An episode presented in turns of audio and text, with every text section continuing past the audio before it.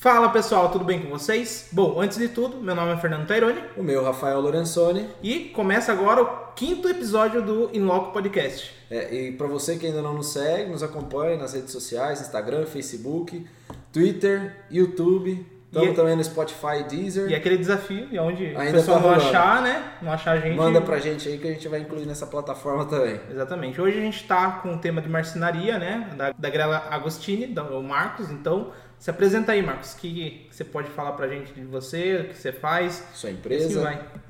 Bom, boa noite a todos. Eu sou o Marcos, marcenaria Grelli Agostini.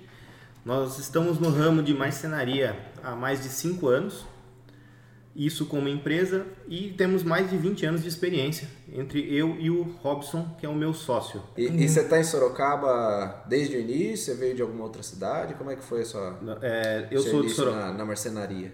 Nós somos de Sorocaba, tanto eu quanto o Robson. Nós abrimos a empresa na, na, na cidade, no bairro Jardim Santa Bárbara. E de lá nós migramos para mais dois bairros e hoje, atualmente, estamos no Jardim Magnólias, perto da General Carneiro, que é um ponto mais estratégico para nossa fábrica devido à logística de fornecedores, entregas e tudo mais. Ah, que legal. Ah, Agora eu lembrei o que que eu ia comentar aquela hora que eu perdi a memória.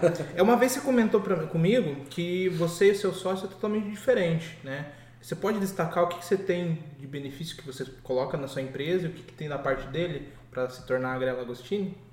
Sim, é, eu e o Robson nós temos uma diferença de pensamentos e de habilidades. O Robson ele é mais técnico, ele é mais efetivo na parte de produção, onde desde que começamos a empresa ele é responsável pela parte de execução e montagem. E eu já sou da outra área, né? Eu não sou marceneiro igual ele. Eu sou da área administrativa, sou formado em administração de empresas e finanças.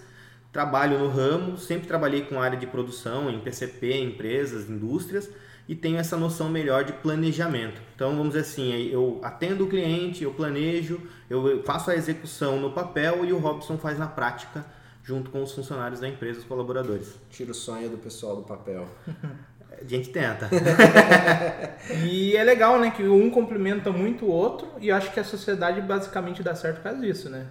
Sim, é, a sociedade ela funciona bacana mesmo. Nós nunca tivemos um problema como sócios, nunca dis- discutimos, nunca entramos em um atrito devido a essa questão. Que o que falta no Robson eu complemento e o que falta em mim ele complementa. E a marcenaria funciona dessa forma. Estamos aí há cinco anos pelo menos trabalhando dessa forma e daqui para frente só aumentar a qualidade da empresa. Que legal.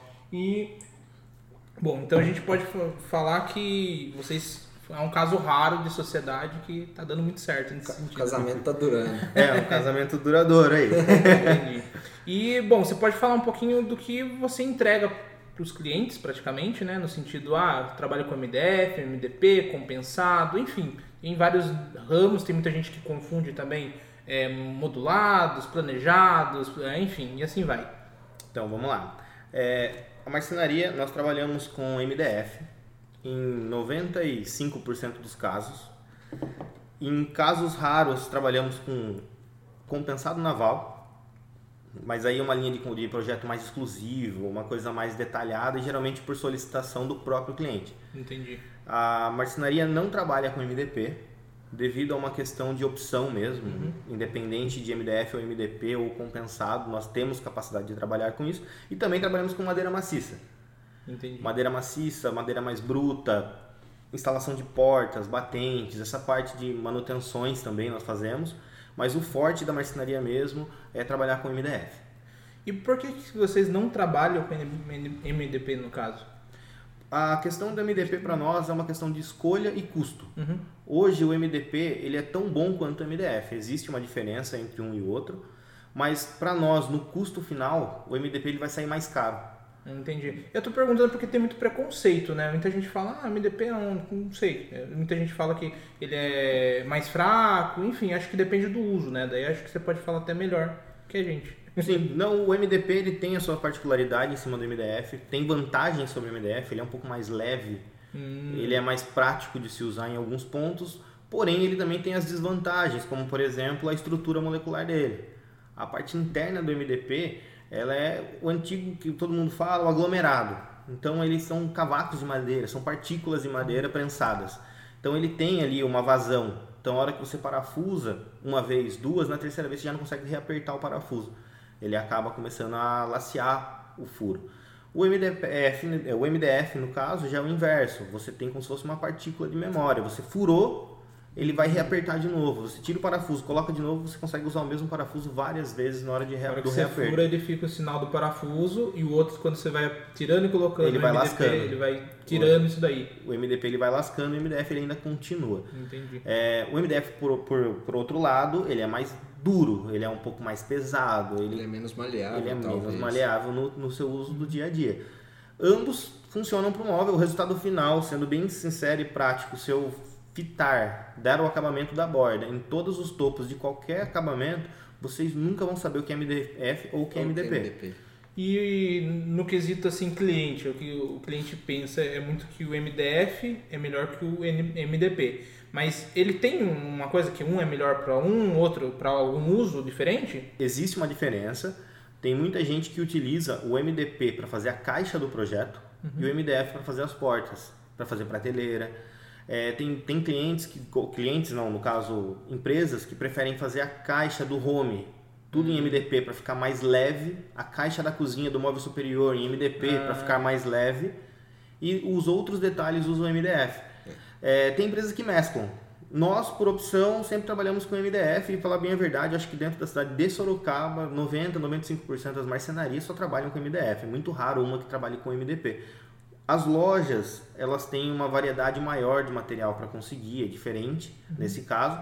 Então eles conseguem fazer projetos só com MDF, só com MDP ou mesclar, nesse caso, fazendo uma opção por um ou outro que dá uma barateada no custo depois. Mas é, isso daí tem que vir da fábrica já tá padronizado. Por exemplo, uma fábrica que trabalha com MDP é melhor né, nesse sentido. Por exemplo, você falou que trabalha com MDF por vários motivos. É, se você tivesse estrutura só para trabalhar com MDP, seria mais barato. Sim, seria Aí- um pouco mais em conta. E só que hoje no custo de matéria-prima entre MDF e MDP a diferença é mínima para a marcenaria comprar. Agora, eu tenho uma rede, um grupo, uma cooperativa, o MDP sairia mais em conta para gente. Entendi. E o MDP, o MDP ele faz muito tempo que está no mercado? É equivalente ao MDF ou ele é mais recente? O MDP, se pegar lá atrás, ele tem mais tempo de mercado. Ah, é? Porque ele é o, é, o famoso aglomerado Ah, antigo. tá, que ele foi passando por moldam um ele- processo. Ele foi passando por processo e ele melhorou. Ele- Tanto que hoje, ainda assim, tem muita gente que bate na tecla que no final das contas ele é melhor que o MDF. Entendi. Existem É, especialistas que falam isso. Esses tempos atrás eu entrei num grupo de. Acho que era de mercado moveleiro e tal. O pessoal tava discutindo bravo, assim, que MDP e tal. Tinha uns que estavam defendendo bastante o MDP, tinha uns que estavam falando, não, que bobeira que você tá falando. Mas eu já peguei marceneiros, né, que chegou pra mim e meteu o pau no MDP. O próprio marceneiro falando, não, isso daí não é trabalho pra marceneiro. Não sei se é porque de repente ele foi para um nicho mais de modulados, não sei se tem a ver alguma coisa. Também, o MDP ele vai mais para a linha de módulos. Ele é mais leve, ele é mais prático. Ele é a serra dele é diferente da do MDF. A do MDF é uma serra mais dura, uma serra mais pesada. O MDF, por outro lado, também ele empena mais fácil do que o MDP. Por ele ser mais pesado, ele acaba tendo uma capacidade de peso maior. rigidez, né? Talvez. ele, ele acaba empenando. Então, assim, tem essa diferença.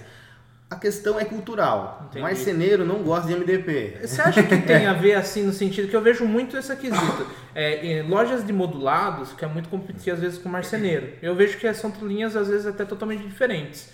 Mas eu digo assim, às vezes, por contrapartida, o cara que faz a marcenaria fala, não, quero eu faço um trabalho diferenciado, eu trabalho com MDF. E adotou isso como padrão e mete pau às vezes no MDF. Sim, MDP, tem, tem também que hoje você pode ter como uma comparação. O MDF, para o marceneiro, ele está no céu na hora de produzir. Você fala de MDP, ele sempre vai falar que é uma porcaria.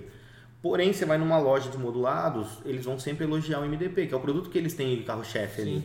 É, eles usam o MDF também, mas eles sempre vão, vão vangloriar um pouquinho o MDP no meio do, do projeto. É que assim como um projeto de, de arquitetura, pra você projetar uma casa, ou você projetar uma estrutura, no caso, no meu caso, é que assim, o, o projeto acaba sendo exclusivo, né? Então talvez você tenha que desenvolver o projeto e verificar qual que é melhor é, opção para aquele projeto, né? No caso, agora você falou, pô, usar o fundo da, da parte superior da cozinha ali em, em MDP por ser mais leve.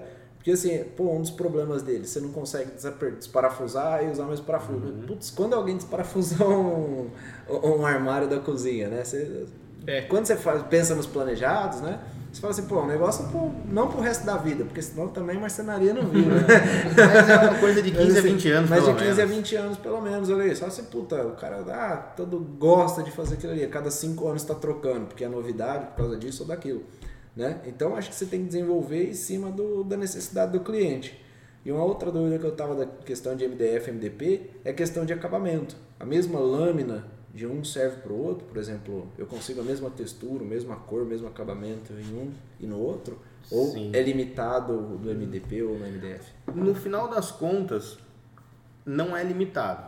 Você consegue imprimir, vamos dizer assim, né, a É, placa de é. MDF na cor azul e esse mesmo azul usar no MDP. Tô falando você no sentido a A fábrica. fábrica.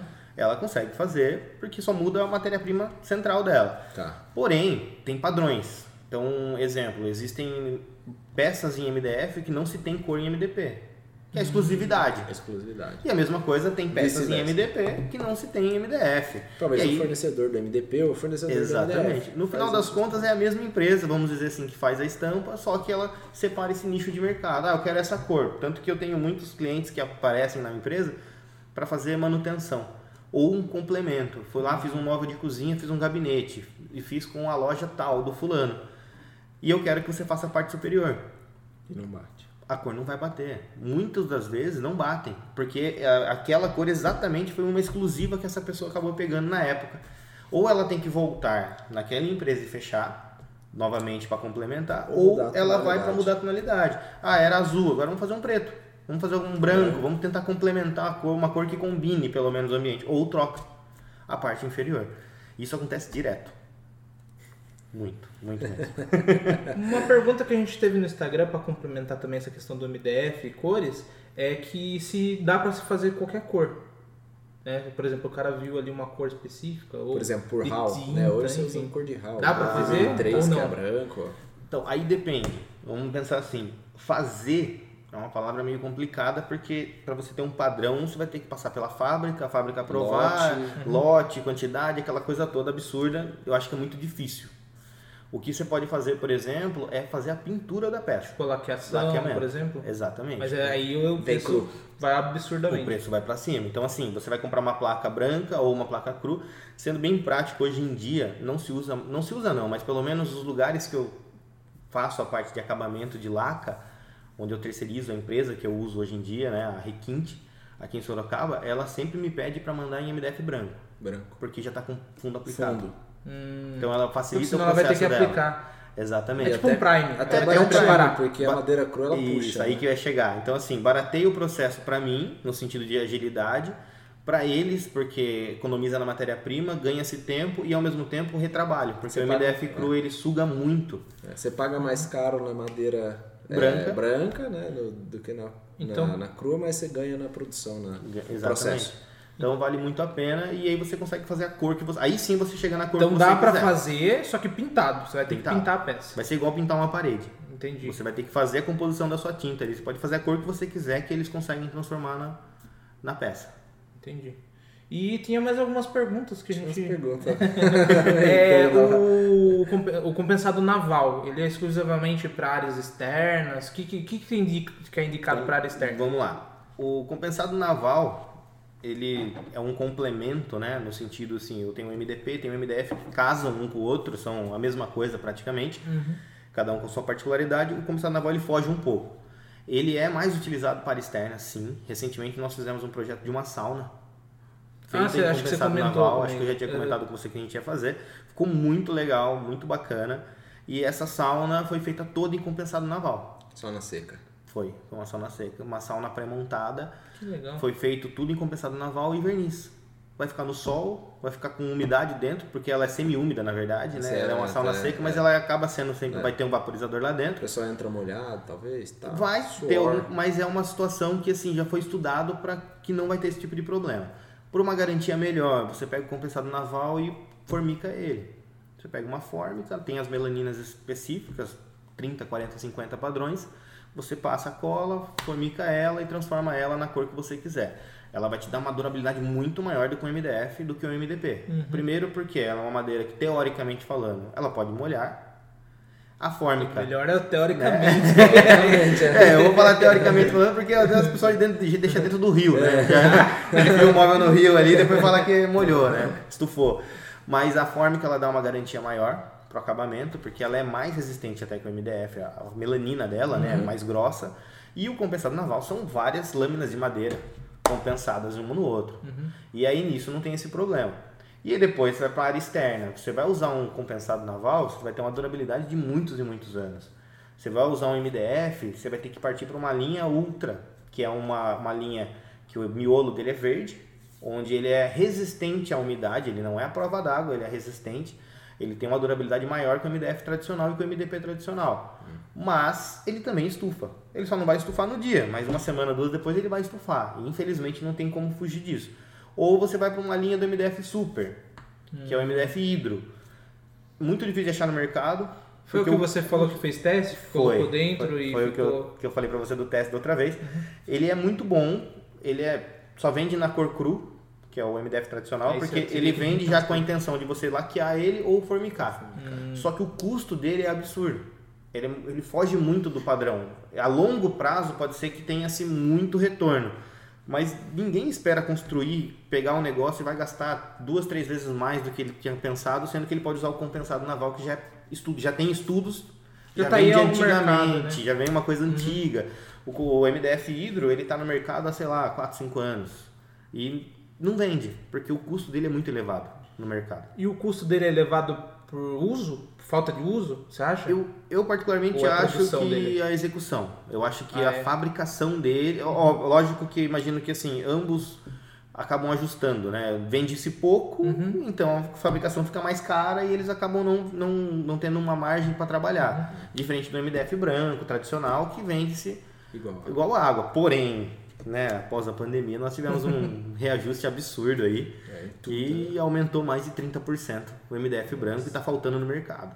É mesmo? Tá faltando no Nossa. mercado. Tem muita e a produção de madeira muito é muito forte no Brasil, né? Não é nem importada. Exatamente. Tem muito fabricante no sul, principalmente onde mais você encontra. A grande maioria a da a porcentagem que acho que é 80% pelo Bem menos vem de lá, né? Bem tudo do Os sul. Os paranaenses tá tudo aqui em Sorocaba também. Mas é, mas é, até chegando nesse ponto de, de uso, comércio e tal, é, hoje, é, quando é uma cor a tendência, ela tende a subir o valor tende a descer o valor do, da placa? É, quando é uma tendência, a chance é que ela desça. É. Por exemplo, tá vindo um azul, é, tem uns tonalidades de, Eles... de pastel que tá bem alta também. É, tem uma tonalidade bem bacana de alguns catálogos hoje em dia, né? Então, assim, o que, que acontece? Ele, ele lança no mercado. Quando ele lançou, é tendência, começa com preço intermediário baixo. Uhum. Começou a ter muita procura, aí eles começam a aumentar. Porque ele tem que subir a produção. Ele vai ter que subir a produção. Todo mundo. Vai ter oferta e demanda. Oferta aí ele começa a aumentar. Exemplo, hoje, o MDF branco está quase no preço do MDF preto. Nossa. E geralmente sempre teve uma margem ali boa entre um e outro. Uhum. Que é o segundo, no, na tabela de preços, o preto é o segundo mais barato, vamos dizer assim. Hoje o MDF branco está quase no preço do preto. Por quê? Tá muita gente produzindo, muita gente indo atrás e as fábricas não estão dando conta, porque elas pararam devido à pandemia e não estão conseguindo suprir o Brasil inteiro. Tem fornecedor, por exemplo, hoje eu fiz uma compra de MDF. Eu pedi 20 placas, a mulher só tinha 15 para me oferecer. Porque ela podia vender as 20, só que se ela vende as 20, ela tem um limite de pedido semanal agora. Eu acho que isso está em todo, todo o mercado da construção civil. Tô, todo. Tô apoiando tá no mesmo problema. É, cerâmica, é, cimento, é, aço. Tem um amigo que ele trabalha com steel, ele tava comentando que o aço, acho que segue essa linha, ele virou ouro. O que acontece? Quem comprou antes e é. estocou, vamos dizer, ah, ele comprou tá lá, fez um monte. Aí ele está conseguindo vender até às vezes 50% do valor que ele comprou. Então imagina, ele investiu em aço, tá, tá tipo coisa que ele nem imaginava. Gaúcho, né? Foi lá, deixou o dólar, é, saiu o dólar mais caro, lucrou para ficar lá. Não, mas é curioso, né? Até com matéria-prima você consegue Não, dentro é, da situação. É absurdo, assim, porque você vê assim, tudo, tudo subiu. Na, na construção é. civil em geral, tudo é. subiu. Óbvio, a demanda aumentou demais, ninguém esperava isso bem no meio de uma pandemia. Sim. Mas você vê dentro da marcenaria, as ferragens subiram, os MDFs tradicionais subiram, os, os amadeirados, preto, tudo subiu uma margem pequena, mas o branco, que é o arroz com feijão da marcenaria, subiu demais. Uhum. E como que você faz um óvulo sem branco? Hoje em dia, Nossa, você usa sempre o branco porque ele é o mais em conta. Você usa ele por a gente dentro. vai fazer o projeto já né? pensa no branco para ficar barato. É, todo mundo vai pro branco porque é o mais em conta. E hoje ele já está em preços elevados.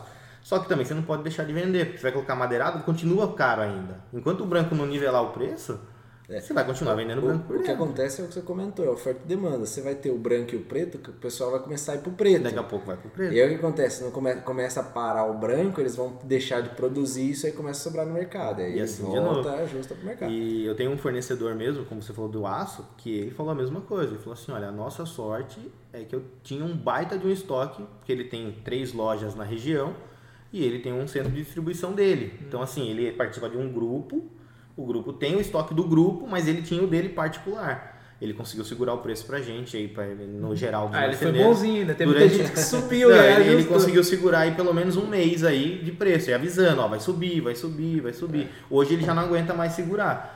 Mas é assim. porque também, às vezes, você vendeu pensando naquele preço, do nada subiu, né? Aí seria exatamente. sacanagem até com o pessoal, né? Hoje mesmo, assim, os orçamentos enviados pela nossa marcenaria, toda vez que eu mando, tem lá o prazo de 10 dias que é o prazo que a gente sempre usou. Hoje eu já mando com 5.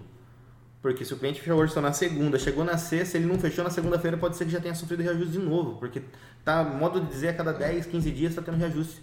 Uhum. Que seja de 1%, mas tá tendo. Até estabilizar, ele vai. Aí depois começa a regredir. Depois regride. Hoje eu tenho orçamento de clientes que fizeram em janeiro com a gente e veio revisar o orçamento para fechar. Deu uma diferença de 3 a 4 mil reais no orçamento. Assim. É. Pequenas é, coisas. É, é, uma questão que eu ia até levantar agora para a gente ver o que chegava aqui na, na conclusão. né? Mas assim, é, a gente vê marcenarias e marcenarias, né? lojas e lojas. Mas o que, que hoje encarece um, um, um móvel planejado? É junta 45, é acabamento, é tipo de, de, de, de espessura. Assim, o que, que hoje encarece? Porque foi uma das perguntas lá. É, Sim é, pô, existe monte seu AP completo por R$ 9.999,99. A gente vê essas propagandas. Né? Só que o pessoal, pô, não vê que tem uma ferragem de qualidade, não vê que tem amortecedor nas portas. Não, só para né? complementar, eu tive um cliente é. que eu perguntei qual valor você quer, 10 mil. Aí eu mandei para ele, se virou de um jeito lá e colocou os 10 mil. tem isso daqui para entregar. É, é, diferente. É. Diferente, mas é. daí tem que se enquadrar, né? Entendeu? Daí você tem que. Aonde, aonde chega isso aí? Pô, não, você fazer 45 graus é mais caro, você fazer com espessura tal é mais caro aonde o pessoal consegue tipo, otimizar sem uhum. perder a qualidade, né? Sim. E aonde o pessoal, pô, isso aqui já, agora ele tá comentando assim, pô, te dou um, um, um budget lá, te dou um orçamento de 10, 15 mil para você fazer, você fala, pô, melhor não fazer. Entendeu? Onde a gente consegue otimizar sem perder a qualidade? Então, vamos lá. Para a gente otimizar sem perder qualidade, começando assim, eu posso fazer móveis com espessura de 15 milímetros, 18, 25, 3, 4,5, 5, dá para fazer vários acabamentos. O acabamento em 45 graus, ele encarece um projeto, porque esteticamente falando ele é mais bonito, ele é um acabamento mais sofisticado e dá muito trabalho para o marceneiro na execução do projeto fazer. Tanto uhum. que existem fábricas que não fazem. Mandam, só... Mandam sempre canto reto, canto sempre reto. linha reta. É um equipamento específico para fazer é, isso? É uma serra que vira em grau. O problema, o equipamento específico pode chamar que é a mão do marceneiro. É mão do marceneiro. o cara ah, tem que ser bom. Esse é o equipamento. E, e, tem que ter mais atenção. Sim. Isso encarece. E encarece, e até porque também é um serviço ingrato. É, a cava também, né? Aquele puxador Isso, cava. e aí chegar nesse mais, ponto. Né? Porque é a mesma linha, o 45 graus, a cava, são serviços ingratos. É a laca é um serviço ingrato, porque é cara. Tem um valor agregado nela. Só que por que, que eu falo que é um serviço ingrato? Porque você está descarregando o caminhão, o cara bateu numa porta, acabou. Perdeu a peça. Perdeu tem que refazer tudo. É, então, assim, o 45 graus tem que tomar o máximo de cuidado. Você pode ir com a peça embalada, com papelão, com coberta, com o que for. Se o cara, por algum motivo, derrubar uma ferramenta em cima, se bater aqui na massa, hum, perdeu a é, peça. É, Faz de novo. Agora, o canto reto, não. Você consegue ajustar na serra e colocar de novo a fita e acabou Talvez até usar em outro projeto, né? Exatamente. Então, é a mesma coisa no, no acabamento. Eu vou pegar um puxador. Eu vou usar um puxador tradicional, é. que é um puxador de perfil, um puxador de barra, né, que nós chamamos linear da cor de inox, ele é um preço. Você vai pegar um da cor branca, preta, é outro preço. Você vai pegar dourado. dourado, marrom, tem várias cores no mercado é. hoje em dia. Tem a tradicional, que é a inodizada. Tem cada um tem seu preço, mas hoje o que mais encarece um projeto são os 45 graus, são as cavas no, no puxador, o sistema de toque, que fecho existem toque, dois, né? dois, dois modelos de fecho toque Existe o fecho toque que você compra a canetinha, que parece uma caneta mesmo. Tem o que é um quadradinho de metal que é mais reforçado. Beleza. Só que também existe as peças que já vêm com fecho toque. Então você vai pegar uma gaveta, tem as corrediças telescópicas tradicionais, mas tem as corrediças telescópicas ou as de quadro invisível que já vem na adaptação delas com o fecho toque. A quadra invisível é aquela que não aparece aquela na lateral. que não aparece na lateral, ela é feita toda por baixo e ela é muito mais resistente que a outra. Ela tem uma durabilidade muito maior. O problema é que ela custa, vou dar um exemplo, ela custa 85 reais uma corrediça, sendo que uma corrediça telescópica custa 25.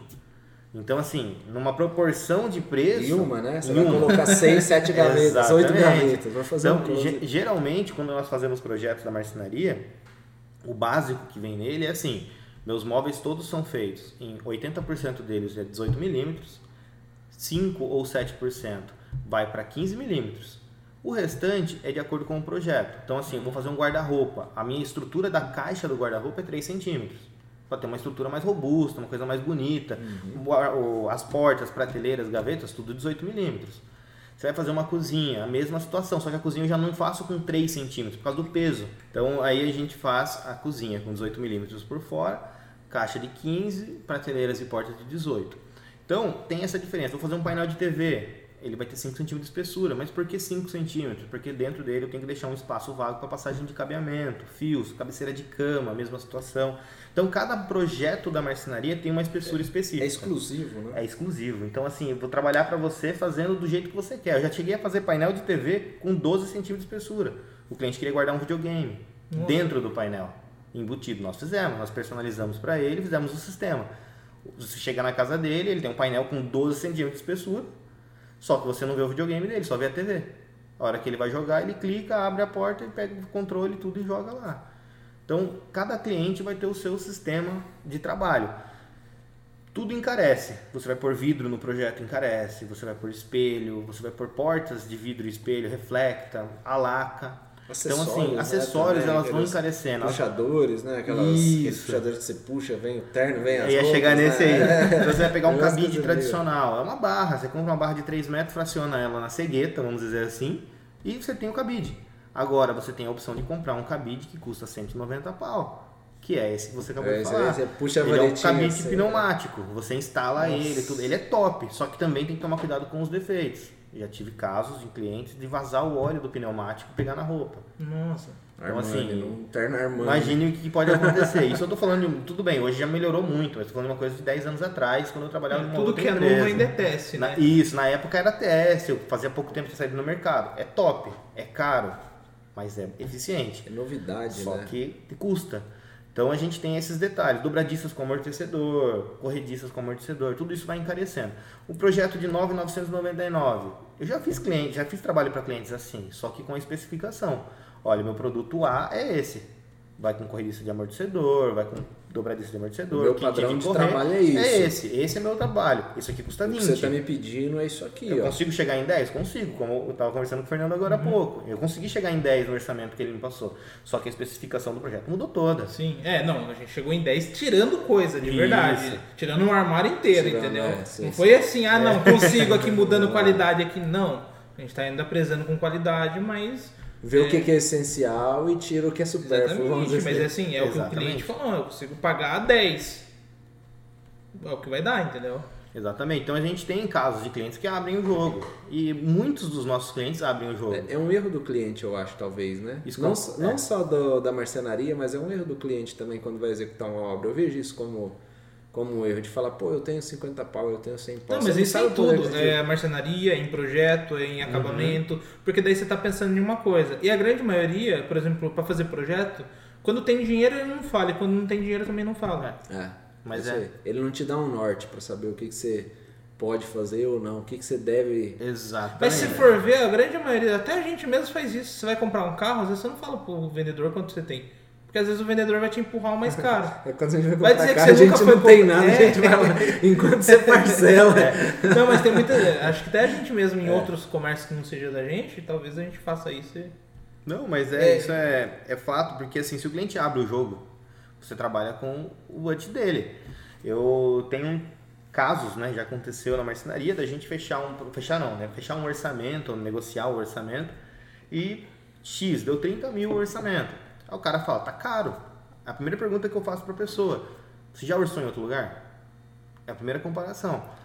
Não, então você orce. Para você entender se está caro. Porque realmente o meu preço é o primeiro. Se o meu é o primeiro, sempre vai estar tá caro. Nunca vai estar tá barato. Então aí ele vai e volta, depois de dois meses, lá com três, quatro orçamentos. Mas quando ele volta com esses orçamentos, ele vem para fechar. Ele não está vindo só para me é. mostrar o orçamento, ele está vindo porque ele quer fechar comigo, porque ele viu que meu preço estava um pouco mais caro, ou estava no meio, ou estava mais barato.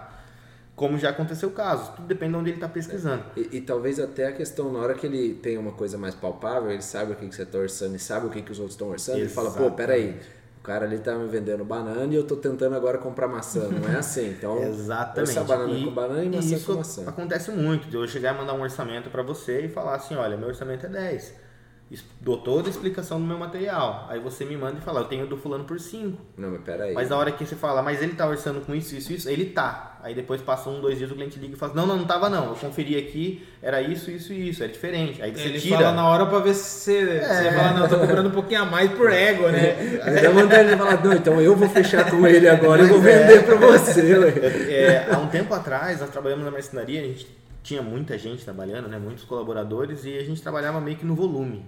Né? Então, é, tinha orçamento, atrás de orçamento, ia fechando para trabalhar no volume, porque tinha muita, muito, muito colaborador, muito emprego, muita conta para pagar, né? Sim. E depois da pandemia a gente repensou e a gente viu que a gente precisava valorizar o passe da empresa. Hoje a gente continua trabalhando da mesma forma, só que eu já não trabalho mais por volume. Hoje a gente trabalha valorizando a empresa. Eu tenho profissionais, meu preço é X porque eu tenho um custo X. Não adianta eu querer sempre empatar. E na marcenaria é muito difícil isso. No ramo nosso, acho que no de vocês é a mesma coisa. Sim. Você sempre vai ter um cara que vai fazer mais barato. É. Só que esse cara não vai entregar. Ou ele vai entregar e não vai fazer do jeito certo, ou ele vai atrasar, que é o que mais acontece. Porque vender é a coisa mais fácil no ramo. É, uma das coisas é que às vezes ele tá. Ele não sabe nem o quanto está ganhando e está vendendo. Às vezes ele está tomando prejuízo e não sabe. Às vezes ele está é, é, pagando para trabalhar. Ele está pagando para trabalhar e não sabe. Não, é, é fato. Esses atrás eu peguei um orçamento, uma concorrência era 17 mil reais a venda. E assim, eu vendendo por 17 mil, eu tinha uma margem baixíssima. O rapaz fechou por 30% abaixo da minha margem. Nossa. Impossível ele trabalhar aquela margem.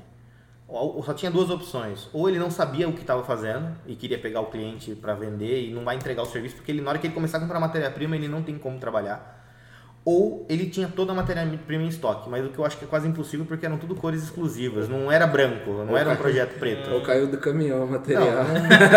Comprou do perigo lá do, é, do, ou tá roubando de alguém, é. ou tá indo numa fábrica e de noite, de noite pegando. Aí da marcenaria que sentiu falta de algum material, pode fazer um BO. Não existe mágica. Melhor não né? citar nomes. porque assim, existem fatos no mercado. Assim, é, é, eu estou trabalhando com você e meu preço sempre vai estar intermediário. Eu posso trabalhar 10% para mais, 10% para menos na margem, mas eu vou estar competindo com 10, 20 empresas do mesmo tamanho. Uhum. Agora, quando foge de 10 a 15%, alguma, alguma coisa está errada. Ou está mudando o material, ou está mudando o porte da empresa. Porque... Ou não está tendo a mesma, é. a mesma coisa né, que você está oferecendo. O porte da empresa é a questão do cara estar tá comprando. Por exemplo, em vez de ele comprar um jogo de mola, ele compra 100 e aí é onde ele consegue barganhar no valor, e ele consegue te Então, existe barato. muito isso no mercado, assim, existe a diferença entre o marceneiro e a marcenaria. né? Existe essa diferença. O marceneiro é o cara que trabalhou no ramo, abriu no fundo da casa dele, alugou um pontinho ali, como eu já fui com meu sócio. Nós começamos assim, a gente alugou um ponto, eu e ele. Ele era marceneiro, eu não. Eu vendia, administrava, ele produzia e entregava. Começamos assim. E depois viramos uma marcenaria, com 20 funcionários, projetos. pensando em melhoria, né? Nós aumentamos. O que está faltando na minha Exatamente. empresa quero... Trabalhamos em cima do mercado. E tem um marceneiro que está lá a vida inteira da mesma forma. O que, que acontece? Esse marceneiro, tem muitos que tem cabeça boa, que só não querem evoluir, mas eles quer, seguem um é padrão. quer manter o custo, não quer ter dor de cabeça em pagar mais pessoas. Então ele segue, só que é um cara bom. Só que existem uns que são picaretas de mercado, como qualquer área da construção civil tem. Não, qualquer tem. prestação de serviço em qualquer esses lugar. Esses dias aí um cliente me ligou que faltava só fazer o rebaixamento da, da calçada para aprovar na prefeitura. Aí do nada ele me ligou, Fernando, eu tô correndo atrás, mas é que o pedreiro que eu peguei aqui ele me largou. E o que, que eu sugiro que o cara fez? O cara foi lá, pagou, uhum. antecipado. Uhum. Aí o cara percebeu, o pedreiro percebeu que era muito trabalho por pouco coisa que ele, pouco dinheiro que ele cobrou. E talvez apareceu uma coisa melhor para ele. É, isso aí já é mau caratismo. É, né? E isso acontece em tudo quanto é lado.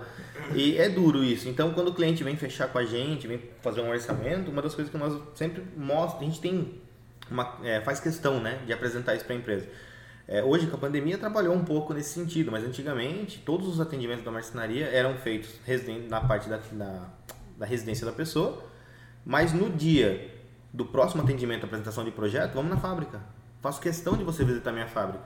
Porque lá eu posso te dar uma apresentação melhor, que você merece entender o que está comprando. O que é o MDP, o que é o MDF, mostrando mesmo pedaços de madeira, por que isso, por que aquilo, o acabamento é assim, o acabamento é assado, essa é a ferragem que eu uso, essa também tem no mercado, mas é mais em conta. É um atendimento de uma hora e meia, duas. Só que o cliente sai de lá, modo de dizer, expert em marcenaria. Ele pode ir em qualquer marcenaria, ele volta. Porque o atendimento que nós damos na marcenaria, ninguém dá. Porque a gente está explicando tudo para ele. Nós temos garantia, na nossa garantia, no nosso contrato vem um termo de garantia. Lá especifica passo a passo de como funciona a marcenaria. O que cobre, o que não cobre, por que cobre, por que não cobre, E qual às o vezes a garantia não é um prejuízo para a empresa, às vezes é, o cara vai indicar para outras pessoas a partir da garantia, né? É, hoje, se você pegar o nosso, o- as nossas mídias, né? Facebook, Instagram, o próprio Google, se você pegar as avaliações da marcenaria, é 5 estrelas em todas. E 90% dos, das avaliações são ou que o atendimento é ótimo, ou que a nosso pós-venda é ótimo. E assim, a qualidade do serviço poucos citam, mas não é pela qualidade do serviço, porque isso é obrigação. É o mínimo que a gente tem que fazer, é entregar um serviço de qualidade. Então, assim, começou na ponta com qualidade, tem que terminar na outra ponta com qualidade, que é o pós-venda. E nesse processo todo, sempre tem o atendimento, tem a produção, tem a execução, mas que é a mínimo de obrigação, porque marceneiro, eu conheço muitos marceneiros muito bons, melhores do que muitos que já trabalharam comigo. Só que eles não têm o conteúdo para tratar o cliente da forma correta. Às vezes nem tempo tem, né? Não tem. É, é difícil o cara que fazer tudo, fazer sozinho. Como o meu sócio mesmo fala. Meu sócio trabalhou antes de eu entrar na sociedade com ele, ele trabalhou cinco anos sozinho. É muito complicado. E era muito difícil para ele, como ele mesmo diz. Ele conseguiu sobreviver no mercado cinco anos. Mas o que a marcenaria se transformou de quatro, e meio, de quatro anos e meio para cá, comparado a quatro anos e meio para antes, Uhum. é outra empresa. É, é outra coisa. Ninguém imaginava que a Talvez até outro chegar. nicho nesse sentido. Exatamente. E o nosso pós-venda, nós temos um processo lá, que além de fazer toda a manutenção, então eu entreguei o móvel para você, passou um tempo, você me liga, Marcos, hoje mesmo foi um exemplo, teve um cliente que ligou pedindo para regular uma porta de guarda-roupa que estava travada. No mesmo dia, alguém já foi lá para resolver. Existem manutenções, a nossa ideia é sempre pegar de 24 a 48 horas, não pode passar disso. Porque se você deixar disso, você pode acumular. E, e esse pós-venda, assim, acredito que num período ele não tenha custo, né? Isso. É, e assim, depois de algum, pra, de algum período ali, pô, passou 5 anos, 3 anos, você começa a ter um pós-vendas mais com custo, alguma coisa assim, pô, minha porta aqui, de tanto eu abrir e fechar, os meninos baterem e tal, Uhum. ela deu uma bambeada. Você, você faz uma cobrança, você faz, Sim, uma, é, você ele- faz uma visita técnica? ou Ele funciona funciona assim. Como a nossa empresa ainda não concretizou 5 anos 100%, Entendi. desde o primeiro Pra cliente que eu garantia- vendi, uma né? fazer uma manutenção fora da garantia. eu ainda não cheguei ao ponto de ter que fazer uma manutenção fora da garantia, porque ainda não chegou no total da garantia. Mas o que acontece muito é assim, eu tenho clientes antigos da Tá. empresa que eu trabalhei há 10 anos atrás, que acabaram se tornando amigos e clientes meu particular, quando a empresa fechou. E eu tenho também os clientes do meu sócio, desses 5 anos que ele trabalhou sozinho. Nós atendemos eles da mesma forma. A única diferença é que, assim, para o atendimento, o orçamento, o projeto nosso não tem custo. Isso faz parte do nosso atendimento. É um plus que a gente vai para o cliente. A questão é, eu fui na sua casa, tem uma, uma porta para regular, algum ajuste simples, nós sempre regulamos. Geralmente não cobramos nada. Mas caso seja um cliente de 5 anos atrás, uma pessoa que não participou do processo da marcenaria desde que a gente iniciou ela e tudo mais, tem um valor simbólico. Tem sim, e só que geralmente o que acontece? Quando esses clientes chamam a gente, como já fazem 6, 7 anos que fecharam móveis com a gente, é eles pra- querem mais coisas. Nossa. Eles querem um guarda-roupa, eles querem uma- um quarto, quer trocar as portas do armário. Aí já aproveita a manutenção e faz tudo. no- no Exatamente. móvel E o que a gente está tentando implantar já faz um tempo na marcenaria também é um sistema para pós-venda, de verdade. Porque hoje o nosso pós-venda é nada mais do que a nossa obrigação, que é o cliente ligar e falar, olha, enroscou uma porta, deu um problema numa gaveta. Que é o básico de uma obrigação quando você compra um produto, que é uma assistência técnica. É que um a pessoa saque, liga né? e fala assim, ó, resolve para mim. Isso nós temos 100% de atendimento. Mas o que nós queremos fazer também é um, uma campanha, é levar um mimo para o cliente, fazer uma visita depois de sete dias. De repente ligar para um cliente que ele nem está esperando. Exatamente, ligar para esse cliente. Nós temos uma pessoa que vai começar a fazer isso com a gente, já estamos desenvolvendo tipo um o projeto. Né? Pô, e aí, tudo bem? Você comprou um móvel aqui com a gente.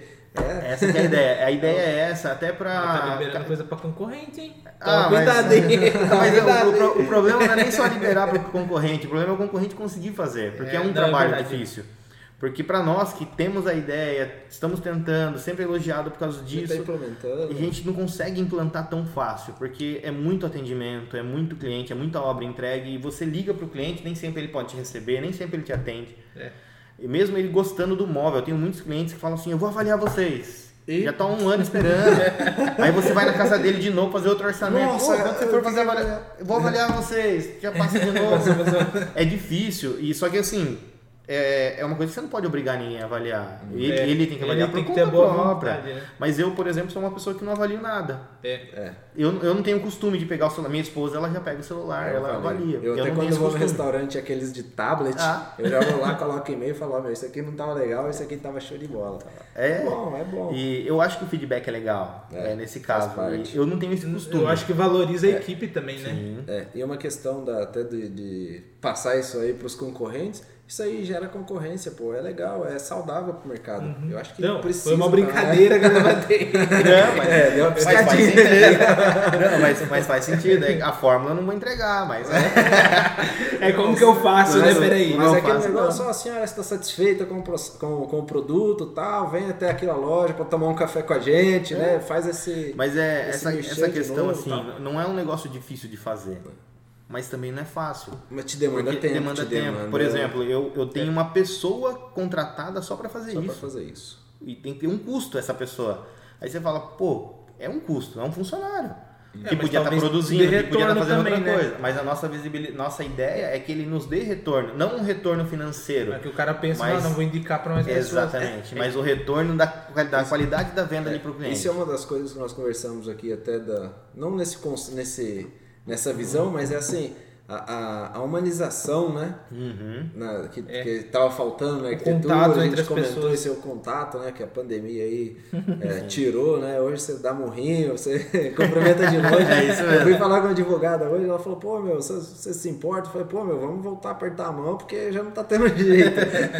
Mas assim, falta essa humanização. Você, pô, a pessoa quer saber, né? Você tá bem? Como é que você tá? Você passou o dia bem, né? Você vem tomar um café aqui com a gente a pessoa gosta disso. E aí disso aí talvez saia um novo cliente, né? Às vezes Sim, o, o custo que você está pensando vira um investimento, né? Não, eu fui hoje é, atender um cliente, um, um, fotógrafo muito bacana aqui da cidade, e ele fez uma negociação comigo tal, eu fui hoje levar o contrato para ele. Na hora que fui levar o contrato, ele também vende sonhos, né? Igual a marcenaria. Uhum. No meu caso, eu vendo o móvel planejado, uhum. que é o sonho da cozinha, do quarto.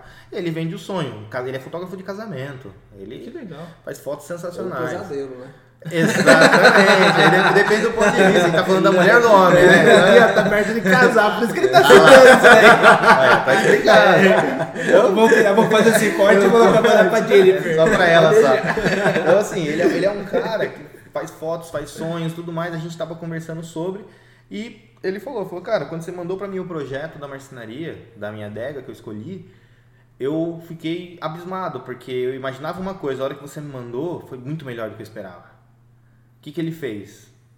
Replicou a mensagem para um monte de amigo dele. Que da hora. Falando, ó, esse cara aqui é foda, não sei o que, anda aqui. Falei palavrão, tá Precisa de uns 20 é. desses que tá de boa. É, ele, ele mandou para um monte de gente, mandou para um monte de gente e falou, Marcos, é o seguinte, ó, mostrou até as, as conversas e falou assim, olha, cara, o seu pós-venda foi muito bom, segundo um amigo meu que te indicou. Uhum. Fulano falou bem, eu olhei no Google, olhei no Facebook, procurei no Reclame Aqui, não tem nada. Top. A gente vai fechar, tá aqui, mas o principal de tudo vocês vendem sonho. Então, ó, só não deixa cair na, no esquecimento.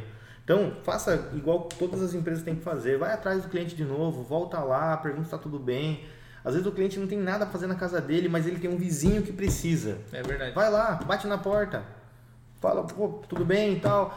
E isso dá retorno, é diferente. Às vezes até num grupo, né? Pô, é, eu já peguei serviço assim de, de eu fiz uma obra, uma reforma, e aí o pessoal do condomínio tinha um, um grupo lá, pô, quem fez?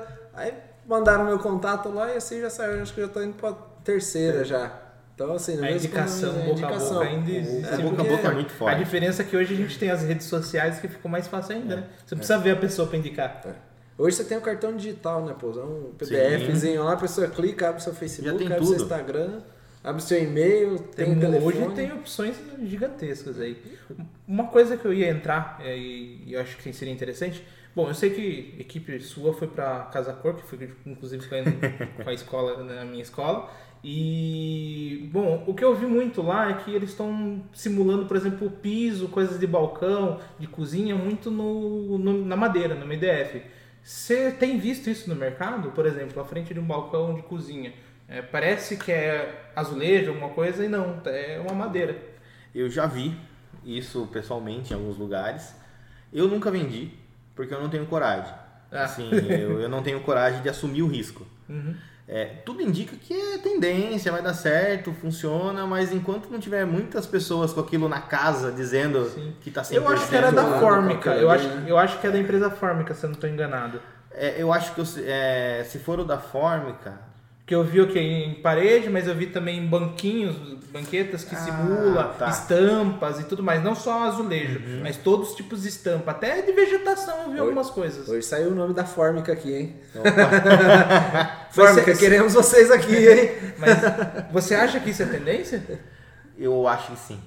Eu acho que sim, porque hoje em dia o pessoal tá reaproveitando tudo, né? E eu acho Pegando que- ideias e transformando Eu em acho que tem novidade. outra questão que é tá pon- é, pronto, né? Trazer pronto, não vai ter alguém para sentar o azulejo. Isso, é, é ou diferente. assentar uma estampa ou um papel, né? É, é diferente. É igual o pessoal. Já aconteceu esses dias atrás também. Até isso a gente recebeu de proposta de fazer o caixote pro cara fazer uma pia de cimento. Nossa. Pra fazer em MDF o caixote, pra ele concreto, encher é. o- lá dentro e transformar numa pia de cimento. Coisa que. Uma tipo, forma. você uma fazer forma, forma. fazer uma forma, legal. mas ele queria gastar com MDF, porque ele queria uma forma bonita. porque ia ficar um tempo X lá e depois ele Eu ia já vi tirar. o pessoal fazendo forma toda de parafusada, não batia prego, era toda cortada. É. O pessoal de marcenaria fazer. É, é diferente, e isso apareceu na marcenaria, uma coisa que eu nunca tinha feito e caramba, tipo, até Acabou- isso o cara, acabou- os pessoal tá acabou gastando, né? martelo? Então, hã? Acabou batendo martelo no sentido de Não fazer? vingou na hora do custo. Não? Ah, entendi. porque a hora que a gente avaliou o custo da marcenaria, o custo da, do, do concreto, da, a sujeira da obra naquele local que era um apartamento, o mármore ia sair muito mais em conta. Hum, E eu faço, faço só o gabinete. É mais prático, mais rápido. Aí o rapaz acabou optando por isso.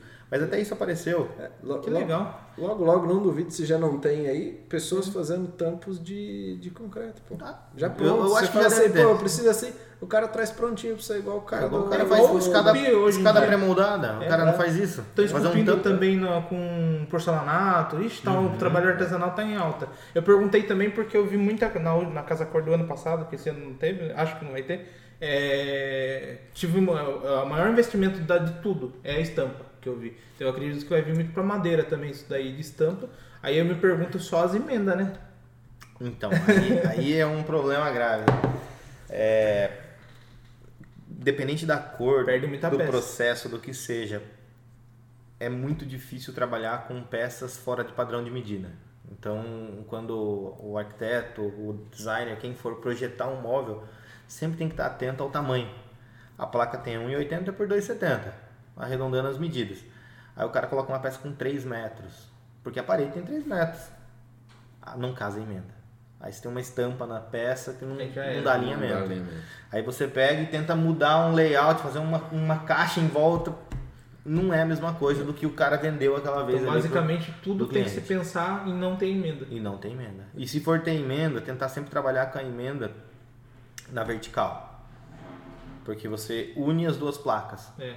Então, mesmo tendo a emenda, é imperceptível, vamos dizer assim. Agora, quando o pessoal faz a emenda na, na horizontal, aí você quebra o desenho, o desenho da peça. Porque daí você nunca vai casar a emenda. Ou você deixa a junta aparecendo, né? Ou você Passa ali e assume a junta. né? Isso, assume, coloca um friso, Um coloca alguma alguma coisa coisa, no meio. Mas o ideal é sempre trabalhar na vertical. Uma questão que, que eu tava vendo aí, o pessoal designer e tudo mais, é quando você coloca uma tomada, um interruptor na, na- na- no móvel, alguma coisa assim, num painel, agora eu vi um pessoal colocando lâmina, a lâmina do mesmo móvel, né? Você coloca em cima do interruptor, não sei se chegou a ver. Não, Como Mas- se fosse fazer o tampa, a fita de borda? Como se fosse a fita na frente do interruptor? Do interruptor. Então Entendi. você, se você, você meio que esconde ali, entendeu? Legal, então eu nunca interruptor. não cheguei a ver Novidade ainda. no mercado. É né? Mas eu acho que o mercado- Opa! o mercado é problemático esse sentido né, de conexões assim, né? É, Porque é, às vezes você acha um negócio bom, mas é muito caro. Eu achei que nem pra colocar nas mesas aqui, é, tava quanto? 100, re- mais de 100 reais uma pecinha minúscula? É, não duvido. Tanto é aquelas tomadinhas novas pra você carregar USB. Sim. Não duvido que É, seja não, caro. não, fora é Mas às vezes é uma questão de incorporar, a questão de, pô, você, vez de você comprar MDF, pô, você me vende a lâmina. É, é, uma uma questão. Uma tampa, né? Uma tampa do, do interruptor. É, às, às vezes o cara vende já até o, o interruptor personalizado, pô. Ele te vende a, a- tampinha lá com o mesmo Com padrão o do MDF, padrão do ele já te manda Seria bem pronto. interessante. Legal, tá vendo? E uma coisa que eu acho que seria interessante, se você consegue, acredito que consiga. É, você consegue meio que falar como que é o processo de produção dentro da fábrica? Por exemplo, ó, a gente foi lá, bateu o martelo, fechou, é, vai para que linha? Vai, ah, você vai ter um projeto ou vai Ah, fazer um legal. projeto, aí depois vai, vai para produção, vão cortar, compra a placa, Uhum. corta, é, aí depois separa para fitar tudo. Como que funciona na fábrica, Então, funciona assim, é, desde o primeiro atendimento, seja ele por telefone, por e-mail, pelo WhatsApp, pelo que for, é, já é solicitado toda a ideia do cliente. Nós sempre tentamos, é, hoje na pandemia, eu tento pegar toda a informação por telefone para evitar o contato de ficar indo na casa do cliente. Mas existem obras e clientes que não tem como, que é um projeto muito complexo, existem medidas diferenciadas e tudo mais. Feito o primeiro conteúdo, já é passado ao projetista. A não ser quando o cliente já vem com o projeto ou quando o cliente está com muita pressa e não aguenta esperar o prazo de projetos da marcenaria. Feito isso, apresentou o projeto, aprovou, aprovou o orçamento, valores e tudo mais, fe- efetivamos a venda. A partir do momento que eu efetivo a venda, ela vai para o setor de planejamento. No setor de planejamento, a gente faz todo o cronograma de entregas, com datas de prazo, é, prazos de entrega, prazo de produção, equipes que vão produzir, tem toda separação lá no, no setor, e ao mesmo tempo já vai a lista de compra, sabendo que aquele projeto tem que comprar Y, Z, tudo mais ali para a gente fazer o processo. Feito isso, chegou a matéria-prima, aí vamos para a parte de corte. Feito um plano de Aí corte. é feito um plano de corte comparado ao sistema que vem já do nosso sistema, junto com o acompanhamento do marceneiro responsável, passa pela máquina da seccionadora, que é a nossa máquina de corte, é feito todos os cortes brutos nela, depois vai para uma outra máquina de corte para diminuir o tamanho das peças e transformar em gaveta, porta, coisas menores. Uhum. E o máximo de, de, de co- tentando corte. reaproveitar o máximo do corte, não só por economia de matéria-prima e também por questão de ajuste, mas também por questão do meio ambiente, porque é uma coisa complicada hoje no mercado. Até para descartar é ruim. O descarte dia, é né? horrível e é difícil a gente conseguir fazer esse descarte de forma mais consciente possível. Você tenta, mas nunca dá certo. Você tem que pagar a caçamba para ficar no portão da marcenaria, e essa caçamba leva para um aterro que teoricamente falando Não existe um reaproveitamento dessas peças? Ainda nós nunca encontramos. Tipo, para ah, produzir um outro, sei lá, um- Há uns anos atrás tinha uma empresa que fazia o reaproveitamento e transformava ela em cavaco de, ca- de caldeira. Só que Nossa. essa empresa parou com o tempo, a prefeitura cortou acho que alguns benefícios, alguma coisa Ah, aconteceu. não valeu a pena daí. não compensou mais essa empresa ficar no mercado nesse sentido e Uhum. parou de recolher esse material. E dá trabalho também, porque ela recolhia, mas ela tinha que recolher só a parte de madeira, a ferragem ela não podia Ah, pegar. tem que então, separar. que é a pessoa separar, quem, quem que separa, que tempo tem, sabe aquela coisa toda, é muito difícil. Tanto que a gente queria desenvolver um projeto com uma ONG, a gente foi atrás recentemente. É, eu tava com essa ideia de reaproveitar, mas é muito assim, eu preciso saber o que vocês têm para poder reaproveitar. Até ainda tem essa ideia, mas ainda precisa pensar com calma. E às vezes essa época não. O lixo de um é o luxo do outro, né? Exatamente. É. Então, É, eu tava desenvolvendo algumas na vida. pecinhas junto com o Marcos aí. Acho que até tá com você ainda aquela tem peça. uma né? comigo. É, então, precisou. Mas a gente, a ideia era o quê? Pegar algumas coisas que sobra, muito, é, sei lá, de padrão, sei lá, uma peça e tentar reaproveitar com outra coisa. Aí. Então, mas é, é isso mesmo. E, a, e aí a gente faz o processo de corte, do, do corte a gente vai para a parte de bordeamento, no setor de bordeamento, faz todo o acabamento na peça, depois vai para a parte de furação, que são portas, dobradiças, vai a parte de, de corrediça, furação, e aí vamos para pré-montagem. Tudo isso é feito dentro da própria empresa. Então a gente cortou, bordeou, furou, pré-monta.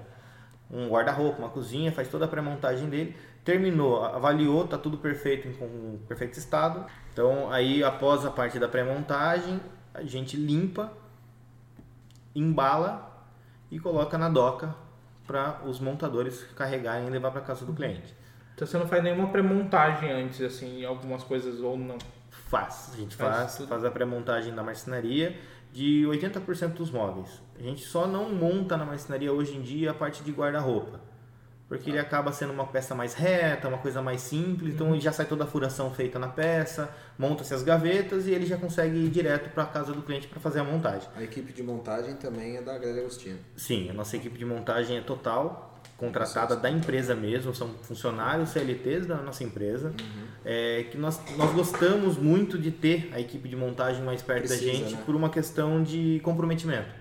Não que os montadores terceirizados não tenham, mas quando é, o colaborador é da sua empresa, você sabe até onde você pode ir e até onde vai o compromisso é dele com a questão de time com o seu cliente, né? Você fala assim, pô, esse é um cliente aqui eu preciso atender porque eu já estou estourado com ele, você consegue remanejar ali com o cliente, porque ele é seu, né? Você não, Exatamente. Você não precisa talvez pagar por fora. É muito ele. mais prático. E outra coisa também é que na nossa marcenaria nós temos um sistema.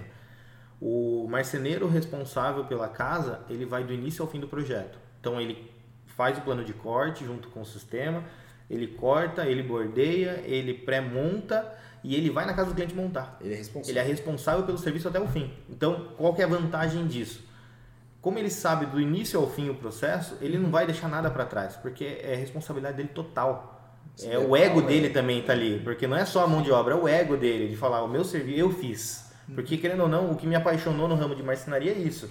É você ver uma madeira bruta, você ver placas e do nada você olha para casa do cliente, você vê uma adega, você vê uma sala de cinema, é, sai tudo do pensamento para concretização, é, né? Exatamente. É até aquela questão da essa questão do ego, até aquela questão do cliente, né? Pô, eu fiz foi lá na Grelha Agostinho, mas ó, Pro... você procura pelo fulano procura. de tal lá que foi ele responsável aqui em é. casa é. que ficou bom. Exatamente. É então é, é diferente. Então o pessoal quando a gente mudou o sistema antigamente não era assim. Antigamente nós tínhamos uma equipe de montagem na rua, é, duas de montagem, duas de produção. E dava muito trabalho. Dava muito problema, porque você não acha o pai da criança. Então, assim, apareceu uma peça sem terminar. Quem foi? Foi na montagem ou foi na marcenaria? E assim você ficava naquela, naquele, naquela rixa interna entre eles e dava muito trabalho pra gente. Depois que a gente mudou o sistema, hoje o marceneiro ele não tem como, porque se está errado foi ele que fez errado. Então ele não vai jogar a culpa. E também ele não vai deixar ficar errado, porque se, se, errou, ele vai arrumar ninguém vai ficar sabendo ele termina o serviço. É, é diferente. é, uma das coisas que eu vejo assim são dois tipos de serviços que vocês oferecem, né? Um para quem está reformando ali, que é só uhum. mexer nos móveis, fazer uma pintura e tudo mais, um para quem está construindo. Que é onde eu vejo que mora o problema com vocês e acho que com todo mundo que vai tentar construir ser um profissional, ser um engenheiro ou um arquiteto. Então, assim, é, o que eu queria saber de vocês, qual que é a dificuldade, né? Para montar, porque assim, geralmente o projetista, o arquiteto, o engenheiro chega lá, mais arquitetos, né? Uhum. Designers de, de interiores, né? Não engenheiros. Engenheiro. Pô, tá querendo me colocar em tudo, né? engenheiro faz tá tudo, né?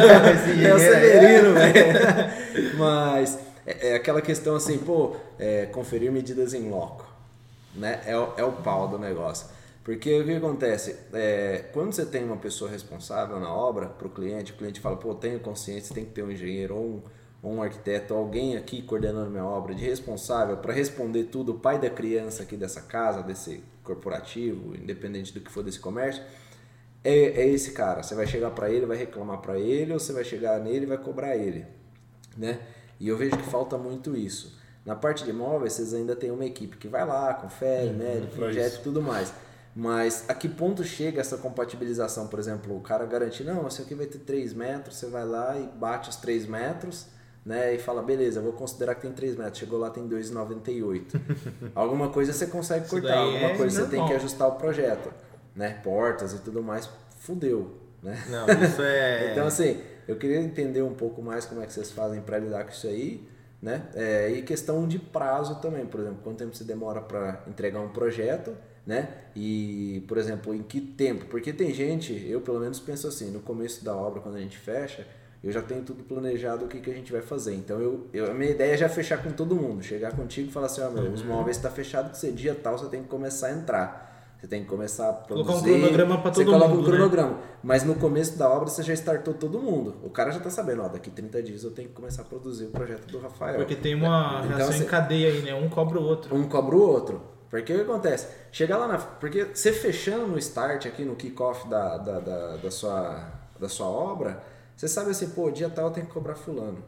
Essa é a questão do gerenciamento, é, o que a gente é fala o- que é o planejamento. É a diferença de planejamento, gerenciamento e da administração. Porque tem gente que fala gerenciamento e administração de obras, mas chega lá, ô fulano, e aí? Bom, bom, beleza, Vai beleza. Vai embora, ó, passei aqui, tira uma foto, vai lá, publica no Instagram, no Facebook, fala, ó. Que Bate os o olho, blocos, é, os o olho. blocos, aqui é- Então, assim, é a diferença.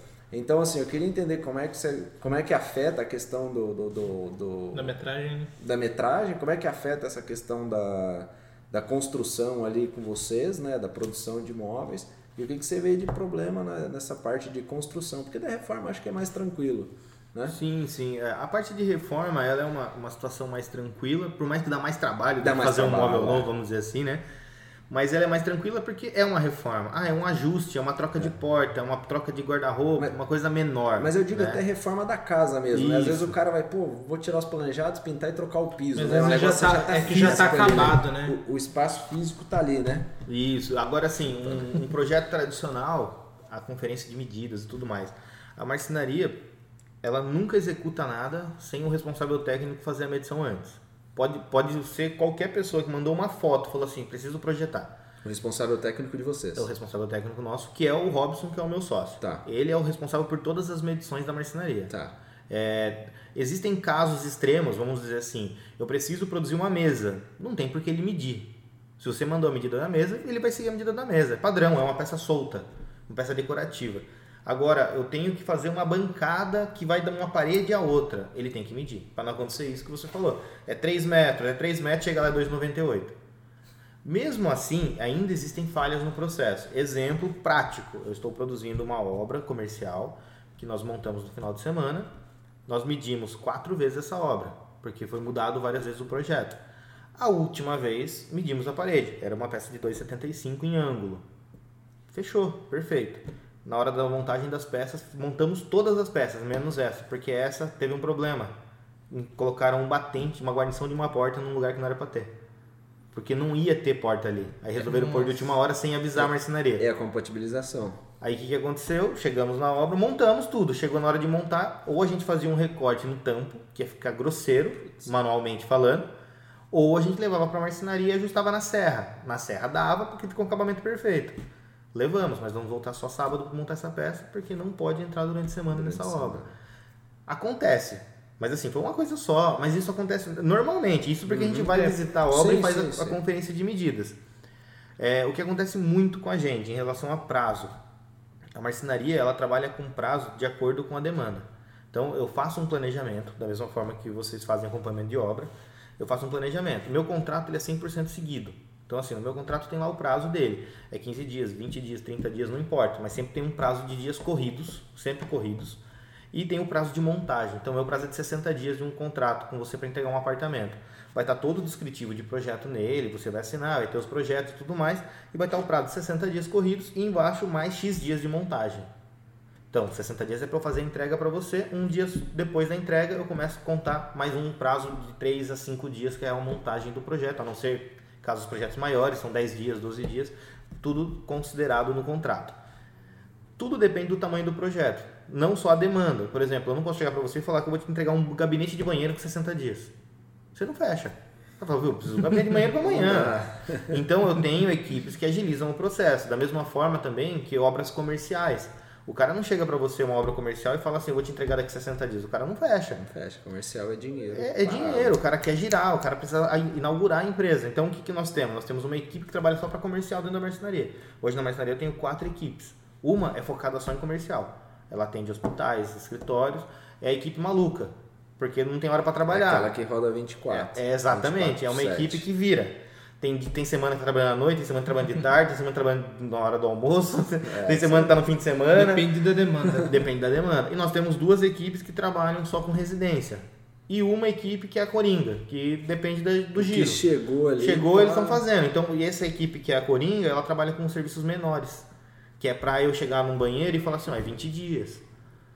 É numa casa, ah, é, é, o que, que eu vou fazer? Só guarda-roupa? Ah, dá pra fazer em 40. E assim eu vou encaixando na programação. Claro que, mesmo com esse tipo de acabamento, de, de planejamento, existem pontos no meio do caminho que mudam. Exemplo, fim de ano. Em vez de 60, que o prazo médio da marcenaria é de 45 a 60 dias para um contrato tradicional. Geralmente. Fim de ano é de 60 a 90. Porque o Por quê? fornecedor para. Fornecedor, você tem aumento de demanda. Então, por exemplo, o que nós estamos vivendo hoje na construção civil, do, da pandemia para cá, que aumentou a demanda, É é o nosso fim do ano. É o nosso outubro, novembro e Eles estão se dezembro. antecipando nas férias. antecipado. A questão que fica é, eles estão, todo mundo está se antecipando e quando Ou- chegar nessa época vai parar ou ou, vai triplicar. vai quebrar. Porque se triplicar ninguém dá conta. Mas também não dá pra torcer pra parar, porque todo mundo Não, precisa. Então Você não tá pode, tem que achando- ficar Você assim. acha que vai bombar ou você acha que vai parar? Cara, eu, eu sendo bem sincero, eu acho que vai continuar. Eu acho que Mas você vai acha que é no aumentar. mesmo ou vamos subir? Eu acho que vai aumentar. Eu acho que vai estourar. Eu também. acho que vai aumentar. Eu acho que as Eu tô pessoas. sentindo que tá todo mundo com o dinheiro no armário, É. debaixo do colchão, guardado, tirou do banco e não sabe onde pôr. Eu acho que tá nesse ponto. Tipo, eu vou deixar dinheiro no banco, vou investir em alguma coisa. Que seja, é móvel planejado? Beleza. Vai, vou gastar 50 mil no apartamento. Exemplo de um cliente meu hoje. Um apartamento em Londrina. 50 pau o apartamento. Ele vai investir. Ele mora em Sorocaba, ele trabalha em outros lugares. Ele ganha 100 depois Ele só valorização dele. Colocar os móveis porque daqui a um ano ele vai vender. Mas ele vai gastar 50 hoje, porque ele tem os 50. Mas ele sabe que daqui a um ano ele vai recuperar o 100. dobro. É. É, ele vai vender bem, bem mais. Então, assim, ele quer investir, mas ele prefere investir ali do que ele aplicar o dinheiro numa, numa aplicação hoje que tá os juros lá embaixo. Ho- Hoje um apartamento aí fechou, um apartamento de 50 pau. Quanto tempo você tá levando pra entregar? De 45 a 60. Do fechamento, Do fechamento. ou a chave na mão? A chave na mão. O que acontece muito é assim, tudo depende da complexidade do projeto. Projeto. Então, assim, mais uma vez, exemplos de hoje. Fiz um orçamento para um cara, 126 mil reais. Pô, dinheiro pra caramba, um baita de um projeto. Só que no projeto do cara tem pelo menos oito painéis ripados. Que pegam a parede inteira do apartamento com porta de Caramba. correia embutida. Só para fazer um painel desse é quase uma semana. Assim, num, num processo de duas pessoas trabalhando. Então, eu- eu tenho, tipo, tem um custo envolvido, um projeto, mas é um processo que, assim, para execução, o prazo dele é 90 dias. Não consigo passar para ele 60 dias, porque eu sei que eu não vou conseguir cumprir. Ou eu paro a marcenaria só para trabalhar para ele. Contratar uma equipe só para trabalhar para o Ele cara. tem que bancar também, Então né? tem, tem um custo, então é difícil a gente chegar nesse consenso. Agora, eu vou fazer um apartamento tradicional. Não vai ter laca, não vai ter ripa, vai ter porta de espelho? Pode ter. Isso eu consigo dar conta na fábrica que eu compro. Vai ter móvel tradicional? Beleza. Começou a enfeitar muito? Aumenta o prazo. Começa a aumentar. Começou a enfeitar? problema de arquiteto. Começou a enfeitar, deu ruim. Então aumenta. Você começa a colocar metalon. Contrata engenheiros. Engenheiro é mais prático. Ô, louco. Aí, ó. Isso. Chega lá, Não, então, já, lá na- já que tá fogo Vai no lá na marcenaria, vai lá na marcenaria lá, fala com o cara que ele resolver, bota aqui dentro Não, e já. Já que o fogo é tá no parque já, então, vamos colocar então. Vamos, vamos colocar. O que, que, o que, que o, a marcenaria faz que o pessoal de planejado, modulados não faz? Ou vice-versa. Então, Vamos lá, isso é uma boa Agora, pergunta. aí, agora a gente Agora é- bota, bota o terror. Aí Vamos lá. chega no arquiteto, calma Vamos aí. lá que eu vou chegar no arquiteto, chegar então. lá. Cara, o que, que a marcenaria faz de diferente do planejado? Móvel sob medida. Esse é o principal diferencial. O móvel planejado, o móvel modulado e o sob medida. O modulado é o mais tradicional, são caixotes. Você compra, vem vários módulos do tamanho que você conseguiu comprar, mas tudo pronto, não tem ajuste. O acabamento, você chega assim na guarnição de uma peça, 20, 30 centímetros de altura, nunca vi isso. Então, mas por quê? Porque são módulos, padrões. O planejado, ele é ilusório. Ele é planejado, mas ele é planejado por ambiente, não sob medida. Tenho 3 metros de parede, meu armário pode chegar com 2,85, e aí? Eu faço com 2,85? Eu não vou fazer mais. A marcenaria ela vai fazer sob medida, ela vai fazer com 2,99, vai deixar um centímetro de cada, meio centímetro de cada lado para dar acabamento. Então a marcenaria a gente chama de sob medida. Sob medida. Planejados tem um planejamento de peças, De peças. mas tem a medida exata. Tem- eles têm um limite, ele tem uma limitação no planejado. Você pode crescer uma peça assim aqui, mas tem Isso. aquele limite. Tem um e limite. o modulado é módulo. São vem- módulos, é, o nome já diz, são módulos de caixotes mesmo que você vai empilhando um no outro como se pegasse um monte de nicho, fosse montando quando portas. Tanto que você vê quando você pega um, um móvel de marcenaria e um móvel de loja, você consegue colocar um do lado do outro e ver a diferença. do acabamento. Assim, o acabamento pode ser o mais perfeito possível esteticamente falando, mas a hora que você abre a porta, você vê a quantidade de madeiras que tem dentro de um armário. Quanto mais madeira, mais modulado ele é. É isso que eu ia perguntar. O processo também é totalmente diferente. Totalmente diferente. Então você corta aqui e os outros vêm pronto. Isso. O, a marcenaria ela é uma fábrica por si só. Então você tem todo o maquinário para você fazer os ajustes. Aí você vai para uma outra vantagem da marcenaria. Você trabalha na casa do cliente, deu algum imprevisto, como aconteceu com esse meu cliente da porta, eu tenho minha fábrica. Eu, em cinco minutos eu estou na minha fábrica, ajusto a peça e consigo voltar, se for o caso. Planejados tem que mandar para um Eles vão mandar para a fábrica deles. Onde fica a fábrica deles? No sul, geralmente. Demora 15, 20 dias para chegar para você. Então, às vezes, por causa de uma porta, o cara não consegue finalizar o serviço porque essa uma porta está ali. O que as lojas de planejados estão fazendo? Abrindo pequenas marcenarias embaixo da própria empresa. Então, assim, eles alugam um ponto com uma serra pequena, onde estragou uma peça, o cara vem para Dependendo do que for, ele ajusta. ele consegue resolver sem precisar acionar a fábrica que demora e tudo mais, garantia. E ele consegue resolver para o cliente dele, porque isso era uma coisa que estava tendo muito problema antigamente. Hoje melhorou muito, porque as lojas têm, ou os próprios lojistas têm parceiros de marcenaria que eles trazem para o cara arrumar para eles. Funciona muito bem. Uma desvantagem da marcenaria comparado às Isso que lojas. eu ia perguntar, porque achei que você ia Não, falar é- só bem da marcenaria. Não, É o- existe uma, existem duas desvantagens. Não, mas é mais desvantagem da marcenaria ou é uma coisa boa do modulados planejados? Não, eu eu posso considerar uma desvantagem para mim, Tá. a concorrência fica desleal nesse sentido. É, primeiro de tudo, porque o custo de uma loja de planejados é muito mais baixo do que uma empresa de marcenaria. Porque o custo dele é o ponto comercial, é O vendedor. o vendedor. Acabou, esse é o custo dele. É um custo limitado, ele não precisa ter 20 funcionários fabricando para ele, porque ele tem uma fábrica. fábrica homologada. E essa fábrica tem os funcionários dela. Então, assim, se ele vendeu, ele tem custo. Se ele não vendeu, ele não tem. Só, além do básico, que é, que é Aí os minúsculo. montadores ali, talvez. É tudo fica terceirado, assim, os montadores sempre são terceirizados, muito raro o cara contratar mesmo um montador. Uhum. Então isso é uma vantagem que ele tem, que é o custo fixo dele. Então às vezes ele consegue ter um custo, um, um valor até menor do que a marcenaria, por mais que 90% das lojas venda mais caro que as marcenarias. E o outro, que é o pior de todos pro marceneiro, é a forma de pagamento que a loja consegue oferecer. Hum. Ela tem um banco por trás dela, uma financeira, onde ela consegue chegar em 24 até 36 vezes, dependendo do caso. É o financiamento. Eu já vi a 15 vezes sem juros. É aí que vai chegar. Então, é isso para nós marceneiros é ruim. Por exemplo, hoje na marcenaria eu consigo fazer em 12 vezes sem juros no cartão.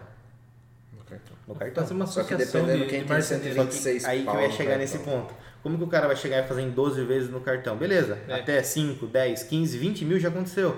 Aí o cara chega e fala assim, mas não tem 50 pau de limite. E aí? Só cartãozinho preto, só. E aí? Limite infinito. Limite infinito. aí o cara chega lá, beleza, eu trabalho com cheque, trabalho com boleto. Mas eu não tomo uma financeira, eu não consigo fazer em 10 no boleto. É, Porque daí é Eu consigo dar em como cinco. você vai bancar, absorver, né? Não tenho, eu não Você tenho bancar, capital é. para tudo isso, para manter. Agora a loja é diferente. Você chega lá, você compra com a loja e já sai lá embaixo o nome da financeira que está financiando para você. Óbvio que você está pagando o dobro do preço, igual um carro. Mas É a questão, né? Assim, é, é a questão de exclusividade também, né? Muita gente hoje compra por nome. Eu já fui em loja que aqui em Sorocaba é considerado top de linha, já que é pra falar, né? Não vou falar. Olha aí, ó. É, Olha aí. Mal atendido. É, fogo do parquinho aqui. Mal atendido, com dois apartamentos lá, de 40 e poucos pau cada um. Mal atendido. Fui mal atendido. O cara me retornou depois de um mês, falando, ah, fulano, eu queria falar só pra meu amigo. Obrigado. Agora? Não, mas eu já tive Obrigado, também. é. Eu já tive algumas Obrigado. lojas grandes aí que, que fui bem mal atendido e não voltei mais. Perdeu venda. Não, mas isso é assim, dentro, eu não posso falar pela loja dos outros e pela empresa Sim. dos outros, mas lá na marcenaria, tanto hoje eu sou o responsável pelo comercial, mas mesmo há um tempo atrás, antes da pandemia, nós tínhamos mais outras pessoas. O atendimento sempre foi do cliente que queria uma manutenção de 50 reais a um cliente de um apartamento de 200 mil. O mesmo atendimento. Te- é o que eu ia comentar. Eu ia te falar isso aí, justamente. Uma delas aí, que, que foi que a gente não foi tão bem atendido, não sei se a gente não tá bem vestido, Bem vestido. cheguei de rotina, o carro muito tava disso. sujo. Não duvido, não duvido. E fui numa loja que é do mesmo proprietário, só que é uma segunda linha, vamos dizer assim, Uhum. tão boa quanto, as mesmas coisas e tal. E fui muito bem atendido. Acho que se não foi uma das melhores que me atendeu. Foi, foi nessa segunda mesmo, proprietário. Ah, mas eu já vi cliente, sei lá, vestido praticamente aí de simples pra caramba um e eu fosse- gastou 600 mil. Se eu, fosse, se eu fosse bem de vista, eu ia comprar bem de, de, de, de dinheiro, eu ia comprar era carro é, de chinelo. Né? Vai lá, chega É, de mas chinelo, é- Vestido de mendigo, chega lá e compra Eu, um Mas assim, é, é complicado. É, você tem duas coisas que te levam para o mesmo lugar, né? Talvez um pouco mais exclusivo, mas te dá uma oferta um pouquinho melhor, outro um pouquinho... Exatamente. Então assim, depende do que cabe ali no seu momento, né? Pô, eu tô com grana agora, compensa investir aqui, vai ficar um pouquinho mais barato, vai ficar como eu quero. Pô, talvez não tenha capital, eu preciso ir por esse lado aqui, que vai dividir lá em tantas vezes, financiar, porque eu vejo muito isso. Eu tô começando agora a gente é, dividir projeto. A gente tá meio tranquilo porque tem algumas obrinhas rodando, então a gente consegue segurar um pouquinho mais a parte de projetos, que é onde você não consegue, talvez, na parte de marcenaria, porque tem muita mão de obra empregada. Isso. Quando a gente trabalha com projeto, o que, que acontece? É, que a gente está fechando muito projeto, eu vejo assim. Eu, eu falo para o cliente, eu falo assim, pô, como é, eu me pergunto, pô, como é que eu posso te pagar isso aí de projeto? 4, 5 mil, sei lá, dependendo do projeto. Eu falo, pô, como é que fica bom para você me pagar? O cara já abre o olho. Então assim, eu falo, pô, às vezes você vai me dar mil, dois mil, divida o resto aí para você em cinco, seis, o que, que fica bom para você? Eu te faço uma proposta, você me faz uma É contraproposta isso ou vice-versa? Negociação. É negociação. Então, assim, é, é onde eu vejo que o pessoal gosta ali, tipo. De pichinchar. É, eu acho que assim, a classe mais legal, vamos dizer, o, o A, B ali, Vai que ser tem a cancelado, grana, hein? Então, ele gosta. Ele- Classe não. mais legal. É polêmico isso daí. Mais legal de dinheiro, porra. então vamos falar aí. A classe A, B ali, que tem uma grana parada e fala assim, eu quero um negócio assim, independente do valor tal, ou eu vou pagar à vista, ela tem o poder de negociação e ela vai ali. A gente, a gente, a gente, eu, C, D, E, meu, quer parcela, cara. A gente quer pagar parcelinha de 150 A reais, gente gosta, né? mil reais, mil... é a parcelinha, velho, é a parcelinha. Então, assim, é, vai depender de, de gosto, de... Sei lá, quem sabe logo, logo você não tem uma financeira aí, ó. É isso que eu tentamos Pretende já. alguma coisa? É?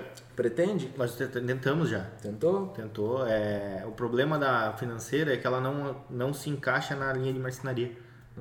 Eu preciso ter uma, uma fábrica homologada. Então, por exemplo, um dos motivos de eu ir atrás de uma fábrica recentemente era esse. Além de eu ter a fábrica da marcenaria, ter uma, uma, uma outra fábrica homologada para agilizar o processo e aí sim a financeira ela libera. Porque assim, não é que a fábrica seja uma como posso dizer, um avalista seu, né? Eu não cheguei Uhum. nesse ponto. Mas a fábrica te dá uma, dá uma garantia para financeira, porque a fábrica é homologada a 50 mil lojas na cidade, na, na É região. que na verdade os equipamentos e tudo mais lá é, um, é uma Isso, garantia, é uma né? garantia. Então, assim, você tem essa situação. Para marcenaria eu já tentei, eu consegui algumas linhas de crédito já.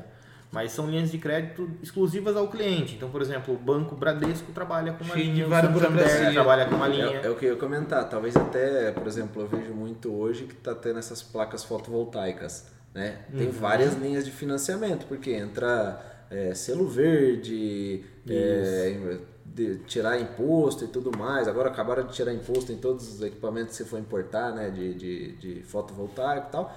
Eu imagino até que eu não sei se tem alguma coisa assim de sustentabilidade dentro dos móveis planejados, modulados e marcenarias. Existem alguns pontos de sustentabilidade. Hoje, por exemplo, os MDF são tudo de reflorestamento. O pessoal co- é, colheu ali, vamos dizer assim, a árvore, eles têm o- a O plantação. replantio. Tem tudo. Isso é bem legal. Você A pode madeira tá na em alta hoje em Tá em dia, alta. tá muito em alta. Mas, por exemplo, existe o selo verde para MDF, para você conseguir. É, eu lembro Só que é tinha uma nota. coisa assim. Ele- Eles, Ah, eles tá. dificultam em vez de facilitar para Não você é conseguir. todo mundo que, por exemplo, você- o fornecedor do, do MDF não é todo mundo que Não é tem todo o seu mundo que tem. Eu fui e, atrás para tentar. e se ele tiver, ele vai ser mais caro. É, mas eu fui atrás. Eu fui, pesquisamos, entramos em contato para conseguir o selo verde. Custa mais de 30 mil reais para você conseguir o selo. Você tem que fazer N adequações na sua empresa e pagar uma auditoria. Só que assim, beleza, é um custo. É uma, é uma- Só que e assim- é uma auditoria periódica, né? É pesado. Então, assim, é um investimento que para uma empresa de 4, 5 anos é um investimento muito alto. Para que o Talvez cliente nem para que o cliente hoje nem dê valor. Não dê valor. Muitos não vão dar valor, ainda não está naquela pegada. Agora, talvez daqui uns 5, 10 anos, o investimento lá na frente, você entenda que isso deveria ter sido feito. Entendi. Mas o investimento é muito alto, tem muita coisa hoje em dia que você olha e fala assim, pô, mas para investir nisso. Tem que ter algumas coisas antes para investir. É, é, tem outras situações, maquinário, tem. Não, a gente tava conversando sobre investimento hoje de equipamento, né? Falando assim, não, a gente vai fazer isso. Não, mas antes de fazer isso, tem isso, isso, aquilo, aquilo, Exatamente. entendeu? A gente quer melhorar aqui em loco, mas tem um monte de coisas que não É, é difícil. Outra coisa, por exemplo, há um tempo atrás eu e o Robson entramos num acordo que a gente quer implantar ISO 9000. Hum. Pô, top. Eu sou auditor, já fiz treinamento e curso para isso. Tenho conhecidos que fazem essa, essa auditoria, pré- pré-auditoria no caso, né, para deixar a empresa redondinha. Uhum. Funciona, não é barato também, mesma coisa. Só que eu tenho tanta prioridade hoje na marcenaria que para eu colocar uma ISO 9000 eu vou jogar uma grana fora de um caminhão. Não é jogar fora, mas hoje um caminhão vai me fazer. Eu tenho um caminhão na empresa, vai fazer mais. Mas eu acho que aí grado. o problema não tá em vocês e nenhuma marcenaria, tá no processo Que de é aprovação disso daí. É. Acho que poderia ter sido mais facilitado, gastar menos e ter mais pessoas dentro fazendo certo desse sentido. Exatamente. É igual, jogando um exemplo bem, bem tosco, né? É, a pessoa quer ser vegana. Produtos veganos são caros pra cacete. Como que você vai fazer uma pessoa ser vegana? A pessoa desiste. Vai fazer uma dieta diferenciada. Mas eu acho que o problema do vegano é que entrou na moda também, né? É. o problema do Vocês vegano. vão ser é- cancelados. Eu tenho uma cliente vegana, vou ficar quieto.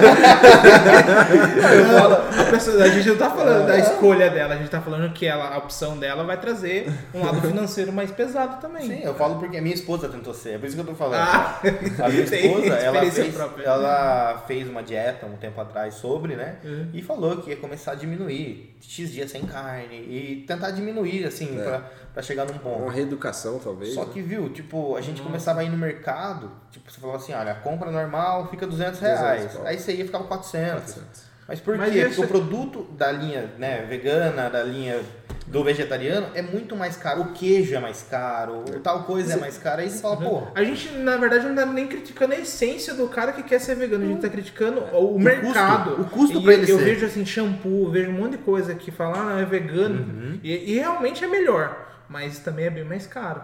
né? Então acho que provavelmente às vezes não é Mas- nem isso né, que influencia no valor. É por estar na moda. Por exemplo, do, do ISO 9000, você acha que te traz uma vantagem na questão de, de custo depois? Isso aí, por exemplo, é, você vai, vamos dizer, você vai normatizar a sua empresa. Vamos falar assim. É isso aí melhora o custo para você depois, para Na- produção e na tudo verdade, mais? a Ou parte não? do Seria ISO uma questão da qualidade. uma questão da qualidade. É assim, é, quando você for na fábrica, é, o Fernando acho que não chegou aí também, né? Eu preciso ir, faz É tempo já, já acho que. Marcar para ir lá. Quando vocês forem na fábrica, vocês vão ver que a primeira coisa que vocês olham na marcenaria é são as placas de sinalização. E a primeira placa que tem lá no teto, ela segue até o fim do galpão, é uma frase, que é a organização, a princípio de tudo, mantê-la significa competência. Isso aí na ponta da língua todos os funcionários da marcenaria sabem e seguem essa linha. Então a marcenaria você mal vê pó. É a marcenaria, você vê pó no ar, mas no chão não tem pó. O pessoal varre o chão toda, a todo momento. Tem, lógico, uma hora ou outra de bagunça, porque os caras estão trabalhando o dia inteiro. Mas sempre no final do dia tá limpo, no começo do dia, antes do almoço, tem uns períodos específicos. E a questão da normatização seria uma, um primeiro passo para a organização da parte administrativa. E eu não ganho hoje, mas eu ganho no futuro, porque se eu normatizo toda a parte interna da administração, uma metodologia de consigo- produção. aumentar minha produção, produção. lá fora. Hoje eu tenho um software que faz isso para mim, mas ele ainda não está funcionando 100%. Por quê? Porque eu não sou normatizado lá dentro, eu não tenho toda a organização que eu preciso dentro da marcenaria. Então, daí fechando o assunto é isso. A, a- se eu arrumar a parte interna, eu consigo ganhar produtividade lá fora, agilidade no processo, porque quanto mais é, organizado eu for internamente, o pessoal da produção vai sair os documentos mais, pro- mais prontos, toda a parte de processos dele vai funcionar melhor. E depois é o primeiro passo, porque depois da 9000 eu vou para 14. Só que para chegar na 14 eu tenho que passar pela 9 para entender todo o processo, Mas fazer eu o acho básico. que isso influencia em várias coisas dentro de uma empresa no geral, que é, por exemplo, o funcionário mais produtivo. É, Engajado, né?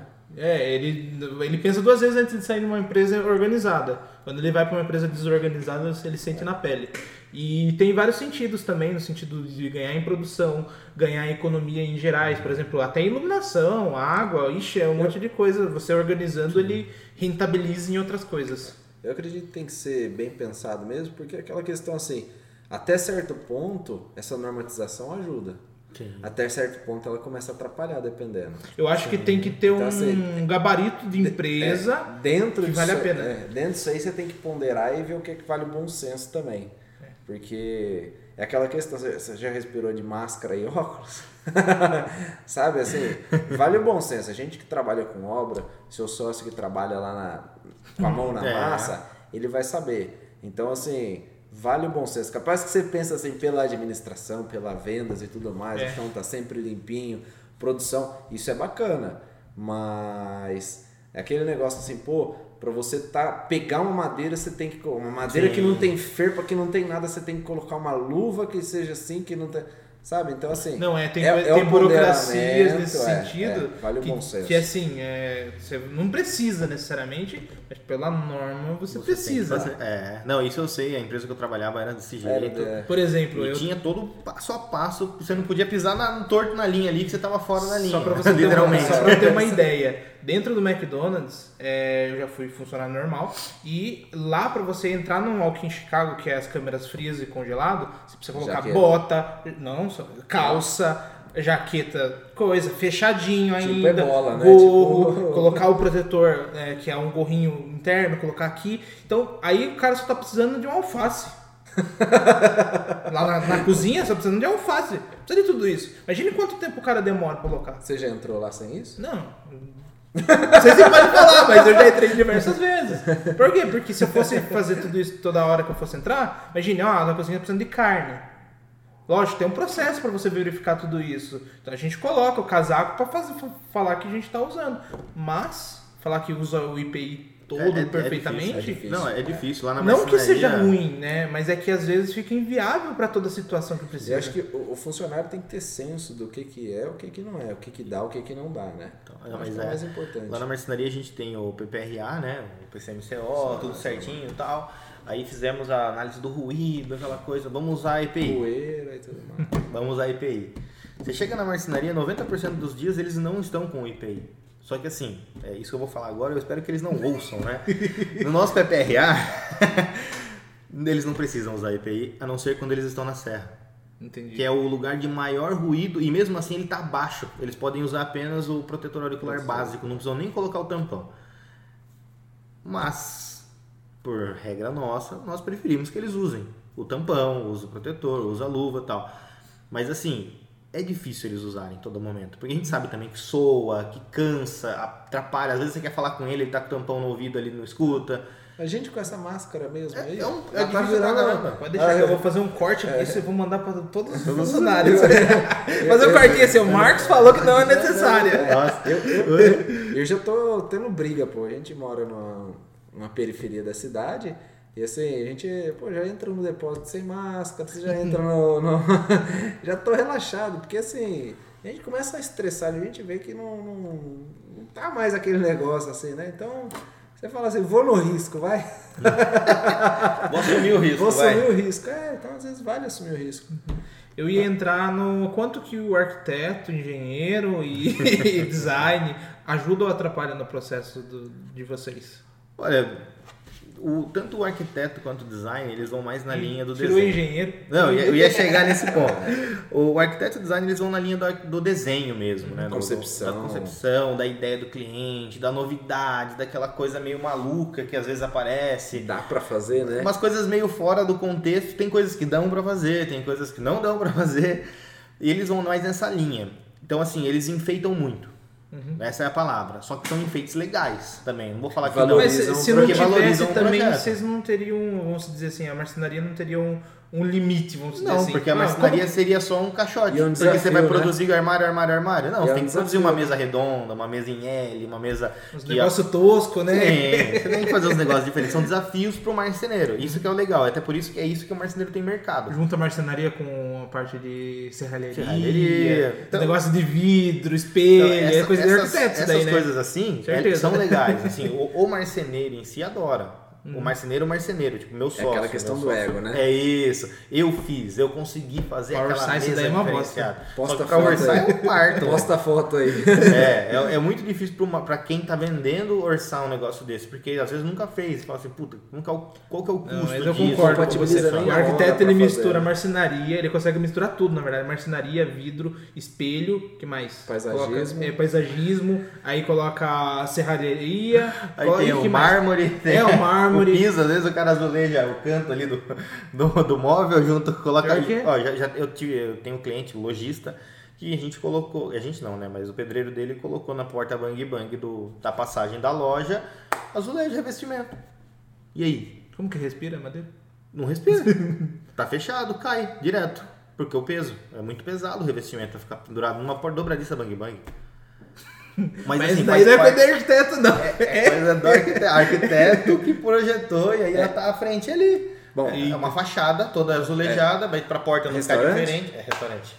Porta bang bang, né?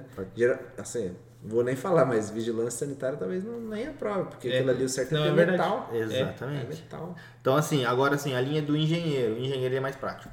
Hum. Ah, Então, assim, é mais prático. O engenheiro é mais prático. Ele chega na obra, é pá, pum, é isso que eu quero, acabou. Às vezes nem desenho tem, às vezes não tem nada. Só anota no papel e fala é isso que eu quero. Eu tenho alguns clientes que são engenheiros e é completamente diferente a tratativa do engenheiro com o arquiteto. Geralmente o engenheiro ele só quer que você, ele fala assim, eu quero isso. Não, mas eu posso fazer. Não, não, eu quero isso. Só. Acabou. Ele não quer nem ficar conversando. Ele tá estressado com o pedreiro, ele tá estressado com... O arquiteto ele tem mais paciência, ele senta ali, ele quer desenhar, ele não quer um negócio feio, Ele ele não quer de perder uma coisa tempo, né? prática, ele vai para um negócio mais elaborado. Mas é engraçado, todos os engenheiros que eu conheço, 90%, 90% dos arquitetos, você pode pegar assim e colocar cada um num canto da sala, completamente diferente, o mesmo projeto. É, Eu percebo uma coisa assim, o engenheiro ele gosta de, vamos dizer assim, resolver o problema logo, e o arquiteto gosta de criar coisas, às vezes até problema a mais. Criar o problema. É que assim, eu, trabalhei numa empresa, eu aprendi com o gerente que assim, você ganha pela quantidade de problemas que você consegue resolver durante o dia. Tá vendo? Então- Por isso que engenheiro e arquiteto se complementa. Então é assim, meu, você, você pediu um aumento, o que, que você tem que fazer? Resolver bucha, velho. Então é das 7 da manhã às 11 da noite mandando os outros a merda. Não, mas tá aí. claro aqui, ó, eu só Ah, faço pergunta resolver. bosta. Aí daí ele tá fazendo pergunta lógica, entendeu? Então, assim, mas é, é, um negócio, pô, eu quero ganhar mais, eu quero ir pra cima. Então a gente às vezes não se apega tanto assim ao conceito, igual você comentou, a concepção. Pô, será que aqui um espelho, uma Isso. porta de vidro não ia ficar mais bonito? Mas eu vou falar pra você, eu gosto Tampo de inventar legal, as coisas. tal. Eu gosto de olhar pro negócio daqui fui eu que fiz, não foi ninguém, não achei em nenhum lugar não. Eu gosto, eu, eu não tenho esse orgulho todo aí não. A gente mesmo, assim, a Jennifer já gosta dessa parte de apartamento aí que entra mais Decoração. decoração e tudo mais tal. E eu já sou daquele lá, pô, eu prefiro fazer a casa ali, deixa, se puder deixar no cinza. vou dar um tá exemplo. excelente. Eu é. vou dar um exemplo. Mas, assim, o arquiteto ele gosta né? de alguém ir lá e desenhar na parede, sabe? Agora tá surgindo os papéis É, de parede, mas até então era tudo desenhado à mão.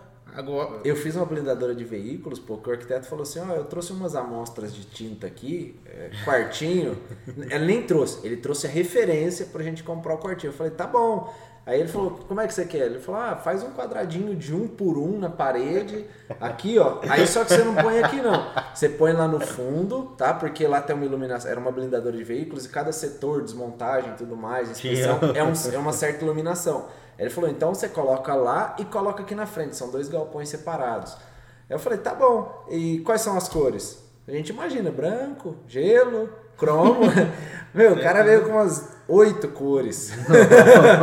Tudo branco. Esconderijos, eu lembro de uma, esconderijo silencioso e teve um outro. E assim, era branco com branco. Eram dois tons. Que pra- toda a loja. E o piso é a mesma branco. coisa. É, a mesma coisa. E tivemos que fazer quatro quadradinhos de precioso. Talvez assim, é um preciosismo, velho. Nós estamos falando assim. Vale a não, pena. mas o arquiteto Eu- gosta de inventar moda, mas às vezes Sim. é necessário. Lógico. É, às vezes não, É, mas às lógico vezes- que num custo de uma obra de 15 mil metros quadrados, retrofit, papapá, você não cobra. Mas assim, foi três dias pro cara fazer. Só um porque, assim, quadradinho. porque o cara falou assim, não, você faz um quadradinho assim. Nós passamos até fita, porque, pô, é o arquiteto, assim, vai recomendar seu serviço, lógico e tal, mas você, você bate uma fitinha lá, um por um, joga até esquadro no quadradinho, pô, deixa um espaço de um metro um do outro. Então, assim, foi uma fachadona lá, fazer um quadro Pra fora quadradinho. final. Pra ele chegar, faz, coloca o nome na etiqueta embaixo e tal, torcer pra ninguém tirar a etiqueta e colocar Você no criou outro. tipo um MASP ali. Você, é, pô, você cria. Não, o museu, o cara chega lá e fica olhando assim, ó. Esse aí é. É, nossa, então assim, é uma concepção. Pô, pensa nessa cor aqui lá em cima. Não, aí você sabe? imagina a merda É. que é quando você fica horas pensando no negócio, a hora que tá pronto, você fala, putz, não era pra ser essa E lá, e lá eram dois, dois assim, a gente fala dois clientes porque a gente tinha mais contato com dois proprietários. Um era, qualquer um tá bom. O outro era assim, não, mas olha a visão do arquiteto, isso aqui vai refletir a luz, essa luz vai bater, vai refletir nos carros. E é uma concepção, é a diferença. Então, assim, eu- um dos dois era engenheiro. Não civil, mas era engenheiro. Mas é a questão. Mas acho o que, que um pouco. facilita e o que dificulta no processo de ter um profissional, não?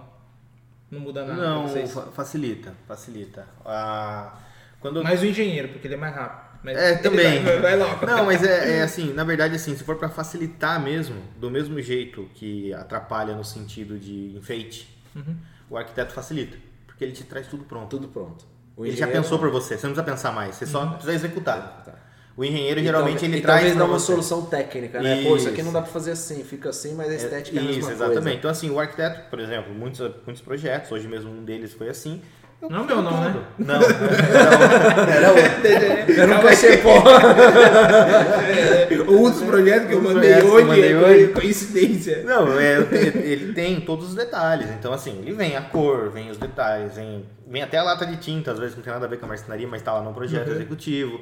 Coisas que você olha e fala assim, caramba, o que, que eu vou fazer aqui? Só por preço. Você só estuda o projeto e fala, tá aqui. Agora, quando você vai atender sozinho, você dá ideia, você faz o layout, você projeta, você tira foto, você faz todo o procedimento e o cliente pega alteração aqui, alteração ali. Agora com o arquiteto já veio pronto. Tem que alterar alguma coisa, ela liga para o arquiteto. Então você não tem mais o trabalho de ter que ficar indo atrás. O engenheiro é quase a mesma coisa, só que geralmente o engenheiro ele te traz para você desenhar. Ele traz a ideia. Ele traz a ideia. Ele traz o cliente, talvez, né? Isso. Muito, muitos são os clientes que Os trazem clientes. e depois a gente resolve sozinho com o cliente e ele só acompanha a Só obra. acompanha lá, Mas no caso, os dois facilitam nesse Facilita. Na verdade, se pudesse viver só de engenheiro e arquiteto, era muito mais tranquilo para o marceneiro. No caso, para a marcenaria em geral, né? É, porque não vai roubar nada do trabalho de vocês. Não vai, não vai mudar em nada e você consegue ter mais foco. Porque imagine se eu recebesse 10 clientes por dia, todos com o projeto pronto. Teoricamente falando, precisaria ter um projetista na marcenaria, mas não em custo, mas no sentido de execução, eu tenho 10 projetos na mão. Só. Não, e ele já vem pensado, né? É. Você, não tem que, você não tem que pensar e falar assim, pô, será que o cliente vai, faz, vai, Isso. vai aprovar eu colocar uma chapa a mais aqui para sustentar é. isso aqui? Você Você fala assim, meu, posso colocar uma chapa? O arquiteto vai se virar lá, se pode, se não pode, mandar pro seu pode. Não, não Mas é, pode. você pensa em tempo de serviço, você perde, por exemplo, às vezes em atendimentos, é uma hora e meia atendendo o cliente aqui, mais uma hora e meia pensando no projeto com o projetista, mais uma hora e meia para apresentar o projeto, você perdeu um dia de serviço só para atender um cliente. Você só perde uma hora fazendo orçamento, acabou. Você ganhou oito horas do seu dia. Tá vendo? Dá na mesma, né? Arquiteto e engenheiro. É que assim. Ah, po- podemos fazer as pazes já. não, questão. Na próxima round a gente discute de novo. Pe- pe- Pela questão até tem isso também. Quando vai um engenheiro com uma coisa mais pronta, ó, você tem isso aqui de espaço, pode desenvolver, é, é um negócio meio que limitado ali, porque o cliente vai impor, pô, eu tenho 20 pau, foi uma coisa que a gente comentou aqui no começo, eu tenho 30 pau para gastar aqui de imóveis, beleza? Dá, dá, não dá. Quando é o arquiteto, ele já vem com um conceito, ele já, já buzinou lá na cabeça do proprietário e fala assim, pô, meu, tem que ser isso aqui, isso aqui vai ser legal, vai valorizar, tem que fazer. Então, assim, às vezes, um às vezes, é, diferente. às vezes o proprietário Tipo, compra a ideia assim. ali e fala, beleza, vamos fazer. E às vezes chega onde você tá falando aí, pô, 120 Ah, mas eu, eu, eu sou, do, de- eu sou da, do coisa assim, nada é gasto. Porque daí vai valorizar também. Se for uma coisa específica para aquele o cara não vai ver em lugar nenhum. E às vezes isso vem do imóvel. O cara entra, olha assim, putz, não fiz isso em nenhum, nenhum outro imóvel que eu fui. O resto era tudo branco, não tinha nada. Parecia hospital. Aí nesse aqui tem um negocinho aqui, é branco, mas tem um negocinho aqui. tal, um negócio. Aí o cara acaba É. investindo nisso. E, e pra finalizar, eu acho aqui lá. liberar você, o que, que você acredita que vem de novidade aí no mercado de marcenaria? O que, que você acha que pode vir de referência, alguma coisa assim que tá, tá para estourar aí no mercado?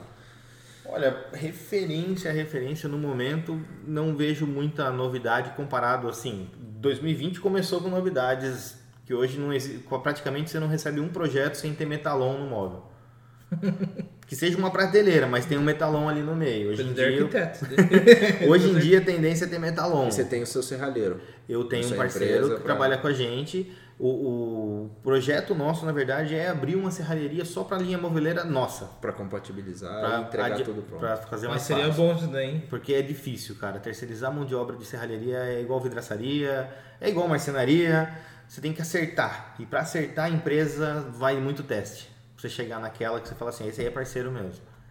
E para nós, como sempre aparece, é duro, vou fazer uma mesa para você, eu tenho que terceirizar a mesa. Daí, às vezes eu dependo do, do serralheiro para me passar o preço para fazer o orçamento. E a garantia e. É difícil. Né? E a nossa ideia é alugar um galpão para, é, próximo à marcenaria e ter um serralheiro só para fazer esse tipo de trabalho para gente. Então, que é, compatibiliza muito mais para nós. Vale a pena financeiramente, a gente já fez o estudo. Só que falta o profissional. Porque igual marceneiro, igual pedreiro bom, você não encontra. Mas você não achou o cara ainda? É difícil. Vou te falar uma Vou achar um coisa, cara pra você. É, vou te falar uma outra coisa que vai vir de novidade aí. Aquelas lâminas assim, ó, no interruptor. interruptor. Escuta isso, pega a bola da é, vez. Uma, uma coisa que Tem é que pagar royalty tipo em louco, tá? É. Não é pra Rafael, não. Foi aqui, ó. Esse parte Jennifer, velho. pergunta lá da Jennifer. Tô fudido. Ah, dá os créditos aí. Não colocou, não colocou em público? É aqui. É aqui o negócio tá aqui. É. Uma outra coisa também que eu comentei já com o Fernando outra vez, que eu, não é que é uma tendência, mas vem aos poucos aí pro Brasil, é aquelas mesas. É, em vez de mármore, você usa madeira para fazer o balcão. Aí usa aquela cuba de fazenda, aquela coisa toda. Farm, né? É top. Estão vendendo muito até bancada, né? Você vai na Leroy Merlin da vida, Leroy Merlin tem. pode patrocinar nós, inclusive. Mas é, tem pessoal de madeira, né? Tem. E é bonito. É legal. O pessoal assiste muito lá os Irmãos à Obra, o pessoal, nos é programas é americanos. Também. E aí o pessoal ainda tá naquele, aquela lâmina, né, no caso hoje, que agora tá novidade na parte de, de bancadas, Isso. né, que é o Celestone, né, que o pessoal e conhece E vocês acompanham muito o mercado, o mercado de fora, assim? É muito diferente brasileiro? Olha, sendo bem sincero, eu não acompanho não. Não, não tenho tempo. Ultimamente, sendo bem prático mesmo, eu não acompanho notícias, uhum. eu não acompanho nada, eu só vivo o dia a dia. Assim, quando é necessário, eu estudo alguma coisa sobre, leio um livro, alguma coisa, mas geralmente sempre ligado à marcenaria, uhum. sendo um livro sobre liderança, alguma coisa do gênero, filmes sobre liderança, tal, mas acompanhar mesmo o mercado, não. Eu tenho algumas pessoas que acompanham por mim. Vou dar uma dica me dão uma ideia sobre, ó, tá, isso aí vai ser tendência, procura isso, mas não... Vou dar uma dica. dica Escuta o Inloco, né, no, no, no, podcast, né, no Spotify. Spotify Deezer. Tem coisa de sair, né, já. Já tá do Rodinei mesmo. Já Rodney. saiu. Rodney, desculpa ah. aí.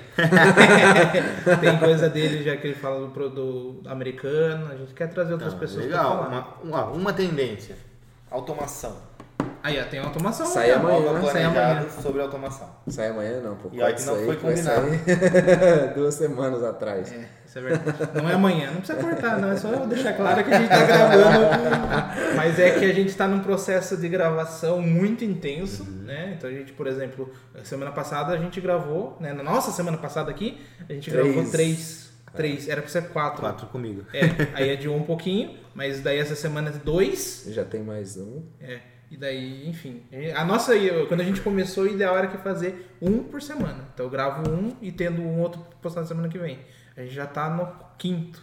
E tá postando o terceiro. É, então. Pra vocês que não nos acompanham, acompanha lá, né? então a dica, é a dica de ouro, hein? Acompanha o Loco. E a gente pretende incluir várias coisas, até mercado de fora. Inclusive, uma das perguntas, lembrei agora, que é como que fixa em drywall, steel frame. Ou... Tá, é, a parte de fixação é muito complicada. Porque Já é, vem. É, é, um BO. Isso eu posso dizer que é um BO. Puta, quem fez essa daí pergunta? Daí não é toda A quem fez essa pergunta é um BO. Porque assim, quando você vai fazer uma fixação numa casa, tipo eu, marceneiro, né, no caso, minha empresa, eu sou sempre o último dos prestadores a entrar. Sempre o último. Eu entro antes do cliente só. É justamente o deadline, né? Quando você contrata no final, pra você já ir compatibilizando Exatamente. todas as ideias, né? E aí é a pior coisa que tem é o marceneiro ser o último a entrar, porque o cliente já está estressado, ele já está sem dinheiro, ele já está no ponto assim, que ele precisa terminar a obra, muitas das vezes ele não, ele não faz nem o sonho dele acontecer. Ele fala, eu quero só a cozinha, vai. Esquece. Porque ele já tá de saco É, cheio Quero daquele- mudar. Ele quer mudar. É, não e, aguenta mais. E para o marceneiro isso é ruim, porque, por exemplo, não tem nem tempo, às vezes, de estudar o, o local. Como, por exemplo, verificar a parede.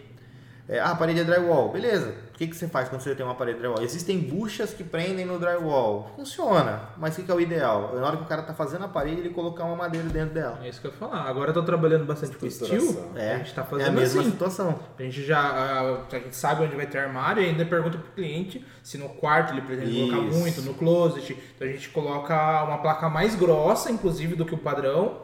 E aí, às vezes faz sanduíche dela ainda. Tanto interno quanto externo.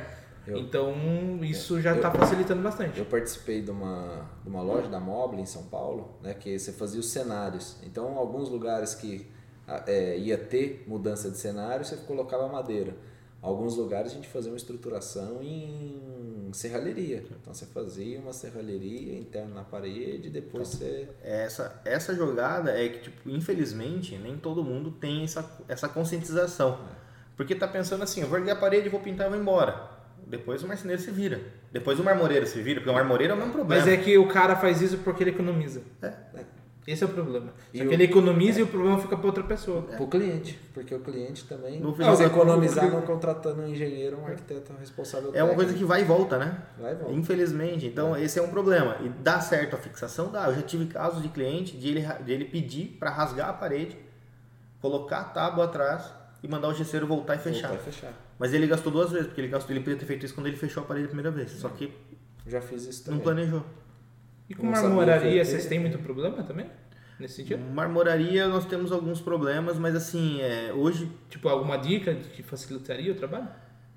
não. A parte, ah, uma dica de marmoraria é que sempre o cliente peça para o marmoreiro vir primeiro. Isso daí é importante, é bem É importante. tipo pintura, né? É. O pintor é sempre o último. O pintor, pintor quer chegar é. e não tem ninguém, né? O pinto- porque assim, eu- isso para todos os clientes que a gente conversa, existe a possibilidade de eu instalar o móvel antes do marmoreiro. Uhum. Fato, existe. Mas não é o ideal. O ideal é que sejam é, peças independentes, que ele vá na parede, ele chunga Ele a peça dele na parede. própria. Na verdade é um conjunto, né? Que talvez até alguns vale a pena fazer o móvel primeiro e depois fazer a, a, a Isso, pedra, né? Existem casos que dá para ser É. feito, mas pra vamos colocar em fazer. 80, 90%, tem que ser o cara primeiro, o marmoreiro primeiro que o marceneiro, porque o móvel, ele tá ali fixado na parede. Se o mármore apoia nele, É outro é peso. sobre outra peso. sustentação. Uma hora ou outra vai cair, e a culpa é de quem? Do marceneiro? Uma coisa também pra complementar, a sapata, vocês preferem que seja feita de, de alvenaria ou sustentada com a pedra? Ó, a sapata fica a critério, Uhum. particularmente falando. Eu, eu acho que é desnecessário fazer de alvenaria, eu acho que é um custo. Então, é porque eu tô perguntando porque 90% da obra, o infeliz do pedreiro já tá fazendo sem perguntar. Ah, tá. Entendeu? Ele, não, aqui vai ficar. tá- é porque a gente manda o layout. Sim. Mas a grande maioria ele já vai fazendo. Mas às vezes o próprio marceneiro mandou fazer. Então, a- o Ele passou pra tirar a medida e, já bateu o pediu. papo com o pedreiro e falou. Já, já havia Mas, acontecido. É, então a culpa, desculpa, a culpa não é só do bendito pedreiro. Há, há também clientes, eu já fiz uma, uma reforma que o cliente falou, não, eu prefiro que tenha alguma coisa sólida aí. O Então ela que, mandou fazer o de- que nós geralmente fazemos, isso é em 99% dos casos, a gente faz o armário. Nós fazemos a base de marcenaria mesmo, com sobras de marcenaria, nós transformamos em encaixes para colocar embaixo do armário para dar sustentação. E depois o marmoreiro vem e só cola o mármore na frente siliconando. Resolve o problema, não tem sujeira. Se um dia quiser tirar o armário, não, não tem alvenaria ali no meio do caminho, não Engraçado tem azulejo, que não eu prefiro nada. assim também, mas tipo, é, eu- essas obras que eu falo, é, não teve acompanhamento, enfim, você vai lá pra tirar medida, algo assim, mas ou fazer um projeto, de repente o cara vai entregar ali, eu vou, vou escolher os acabamentos e tudo mais. E a grande maioria eu vejo o pessoal colocando sapato. O pedreiro já colocou, porque o cara já pediu, enfim. Eu falei, mas por que isso colocou? E tá lá, meu. E não tem um porquê, na verdade. Ele só, assim, ah, Só o colocou. marceneiro ou outra pessoa pediu e pronto. É, eu- no final das contas, se você pegar o valor mesmo, eu não sei, não, não sei dizer quanto que um pedreiro cobra pra fazer isso, tá? Mas ele sempre cobra alguma coisa a mais, porque não tá incluído, é um dia de serviço, não sei, alguma coisa ele vai cobrar. Pro marceneiro, ajuda e ele acaba não cobrando nada, pelo menos eu não cobro nada quando eu faço, porque, eu uso sobras. de madeira e me ajuda na instalação. Porque É eu já tenho a base. também, Eu já né? nivelei, fixei. Eu não preciso ficar segurando embaixo alguém, segurando o armário para nivelar. E às vezes o a base fa- já faz isso, eu não preciso calçar ela. E às vezes o cara faz de qualquer jeito, tá com raiva do, do dono já. Quantas, quantas vezes já vi tudo torto? É. E pro marmoreiro também facilita. Porque o marmoreiro já tem a minha base como estrutura, ele só precisa colar nela. É. Acabou, ele não precisa ficar perdendo tempo, ajustando, deixando no Fica nível. bem mais acabado. já está né? acertado, ele só precisa voltar lá medir antes de fazer. Então agiliza o processo, funciona. Então assim, para marmoreiro eu não tenho o que reclamar. Só essa questão mesmo do cliente sempre pedir para ele instalar primeiro em 99%. Mas tem bastante briga, né, com marmoraria. Tem, Então, pessoal, tem. eu vejo bastante. Marmoraria e uma coisa também, é, para quem que sobra essas instalações aí, na verdade seria um profissional à parte, mas as instalações de coifa, esses... esses Isso aí tem que ser eletricista ou algo do gênero. Não faz tudo, vamos dizer assim. É porque às vezes o cara fala, vende lá e fala, não, instala a coifa pra você. Aí você vê, a coifa tá mais ou menos, assim. Ih, tem tanta coisa que o pessoal pergunta, oferece, assim, que a gente, a gente evita. Mas vocês não fazem, ou tem alguém Não. que eletricista que faz pra Não, a você? parte de, de instalação de eletros, assim, a gente não né? faz. Entendi. Já fizemos alguns, mas não fazemos Mas mais. é, é engraçado, vocês têm saber bastante norma, né? Por exemplo, do forno. O forno tem o respiro. Tem a É, espessura, tem a distância que ele tem que ficar, a geladeira, tu- tudo. Você tem que ler todo o manual. Do... É chato, né? É que depois vira um padrão, né? Então você tem a média. Tipo, ah, a geladeira é média, é 5 de cada lado, 1,90 de altura. Pronto, Mas se cabe for um tudo. cara que tá começando hoje e não sabe, lascou. Ah, o Isso aí, se lasca. isso aí é igual falar assim, pode cortar o cooktop aí que É. tá certo. Esse modelo só aqui. cortar. Ah, É, dá pau na hora. mas é isso aí. Pô, pode cortar esse aqui. Não, você- e quando você passa, o cara passa o modelo pra você, o dono passa É, o e modelo, aí você- ele compra outro. Então, mas é, às vezes não é nem quando compra outro. E quando você fala assim, pô, não, beleza, é esse modelo aqui.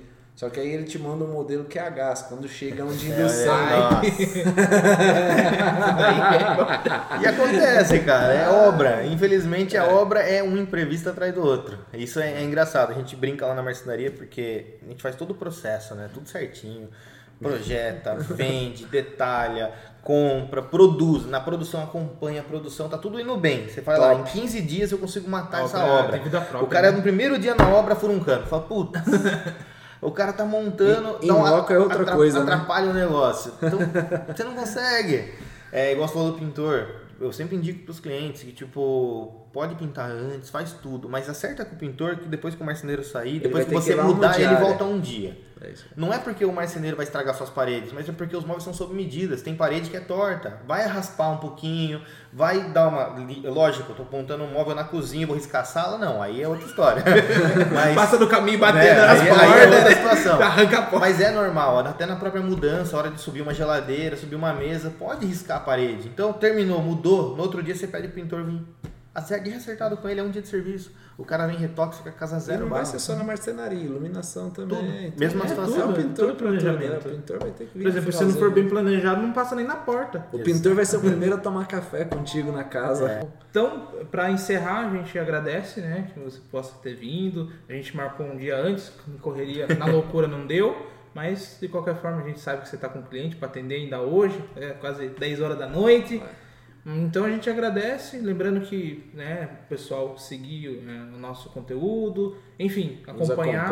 né? E a nossa ideia do Inloco aqui é trazer conteúdo para bastante gente que não, não tem conhecimento sobre marcenaria, sobre o mercado de arquitetura, engenharia.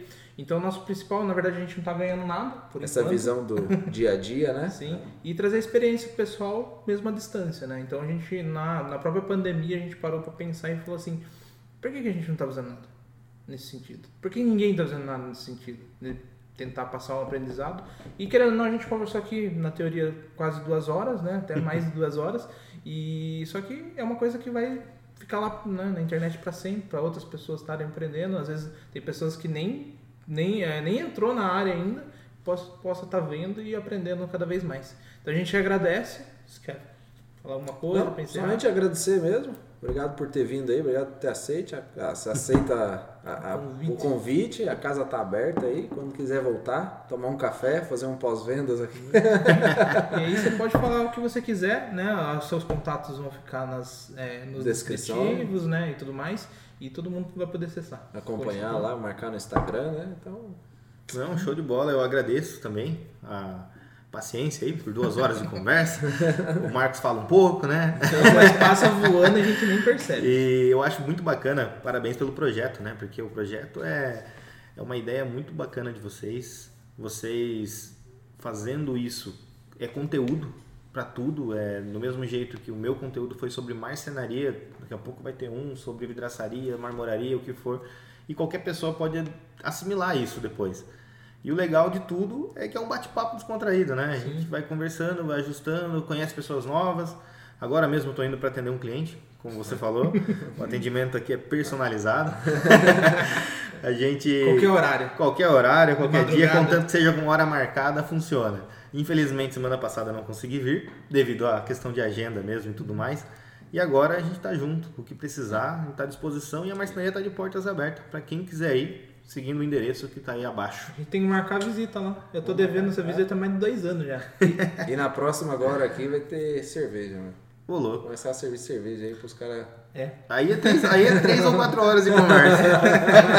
Não, então, mas o legal do Inloco é que a gente coloca o conteúdo completo e depois coloca os cortes sobre os temas interessantes que a gente é. abordou. Então tem dois canais. Por isso um que eu tô canal... falando, a dica que eu dei pra você aquela hora funciona. Então você é. pode entrar no YouTube lá e pegar um trecho. Ah, isso aqui é legal tem, ver. Tem... Colocar de vocês oh, comprometendo, se a Jennifer, lá, colocar esse pra Jennifer. Ela coloca isso daqui pros funcionários. tem um canal do, do, do podcast Inloco e tem um canal do, cortes. dos cortes. Então quiser alguma parte específica, é, específica aqui do nosso bate-papo, é só entrar lá, vai ter na descrição do vídeo total, já vai ter o canal. Se é que na, na descrição tem o vídeo completo. Se o cara quiser ver duas horas, vê uhum. duas horas. Se o cara quer ver cinco minutos, só sobre aquele trecho. Geralmente então, no legal. dia seguinte, vai estar na rede.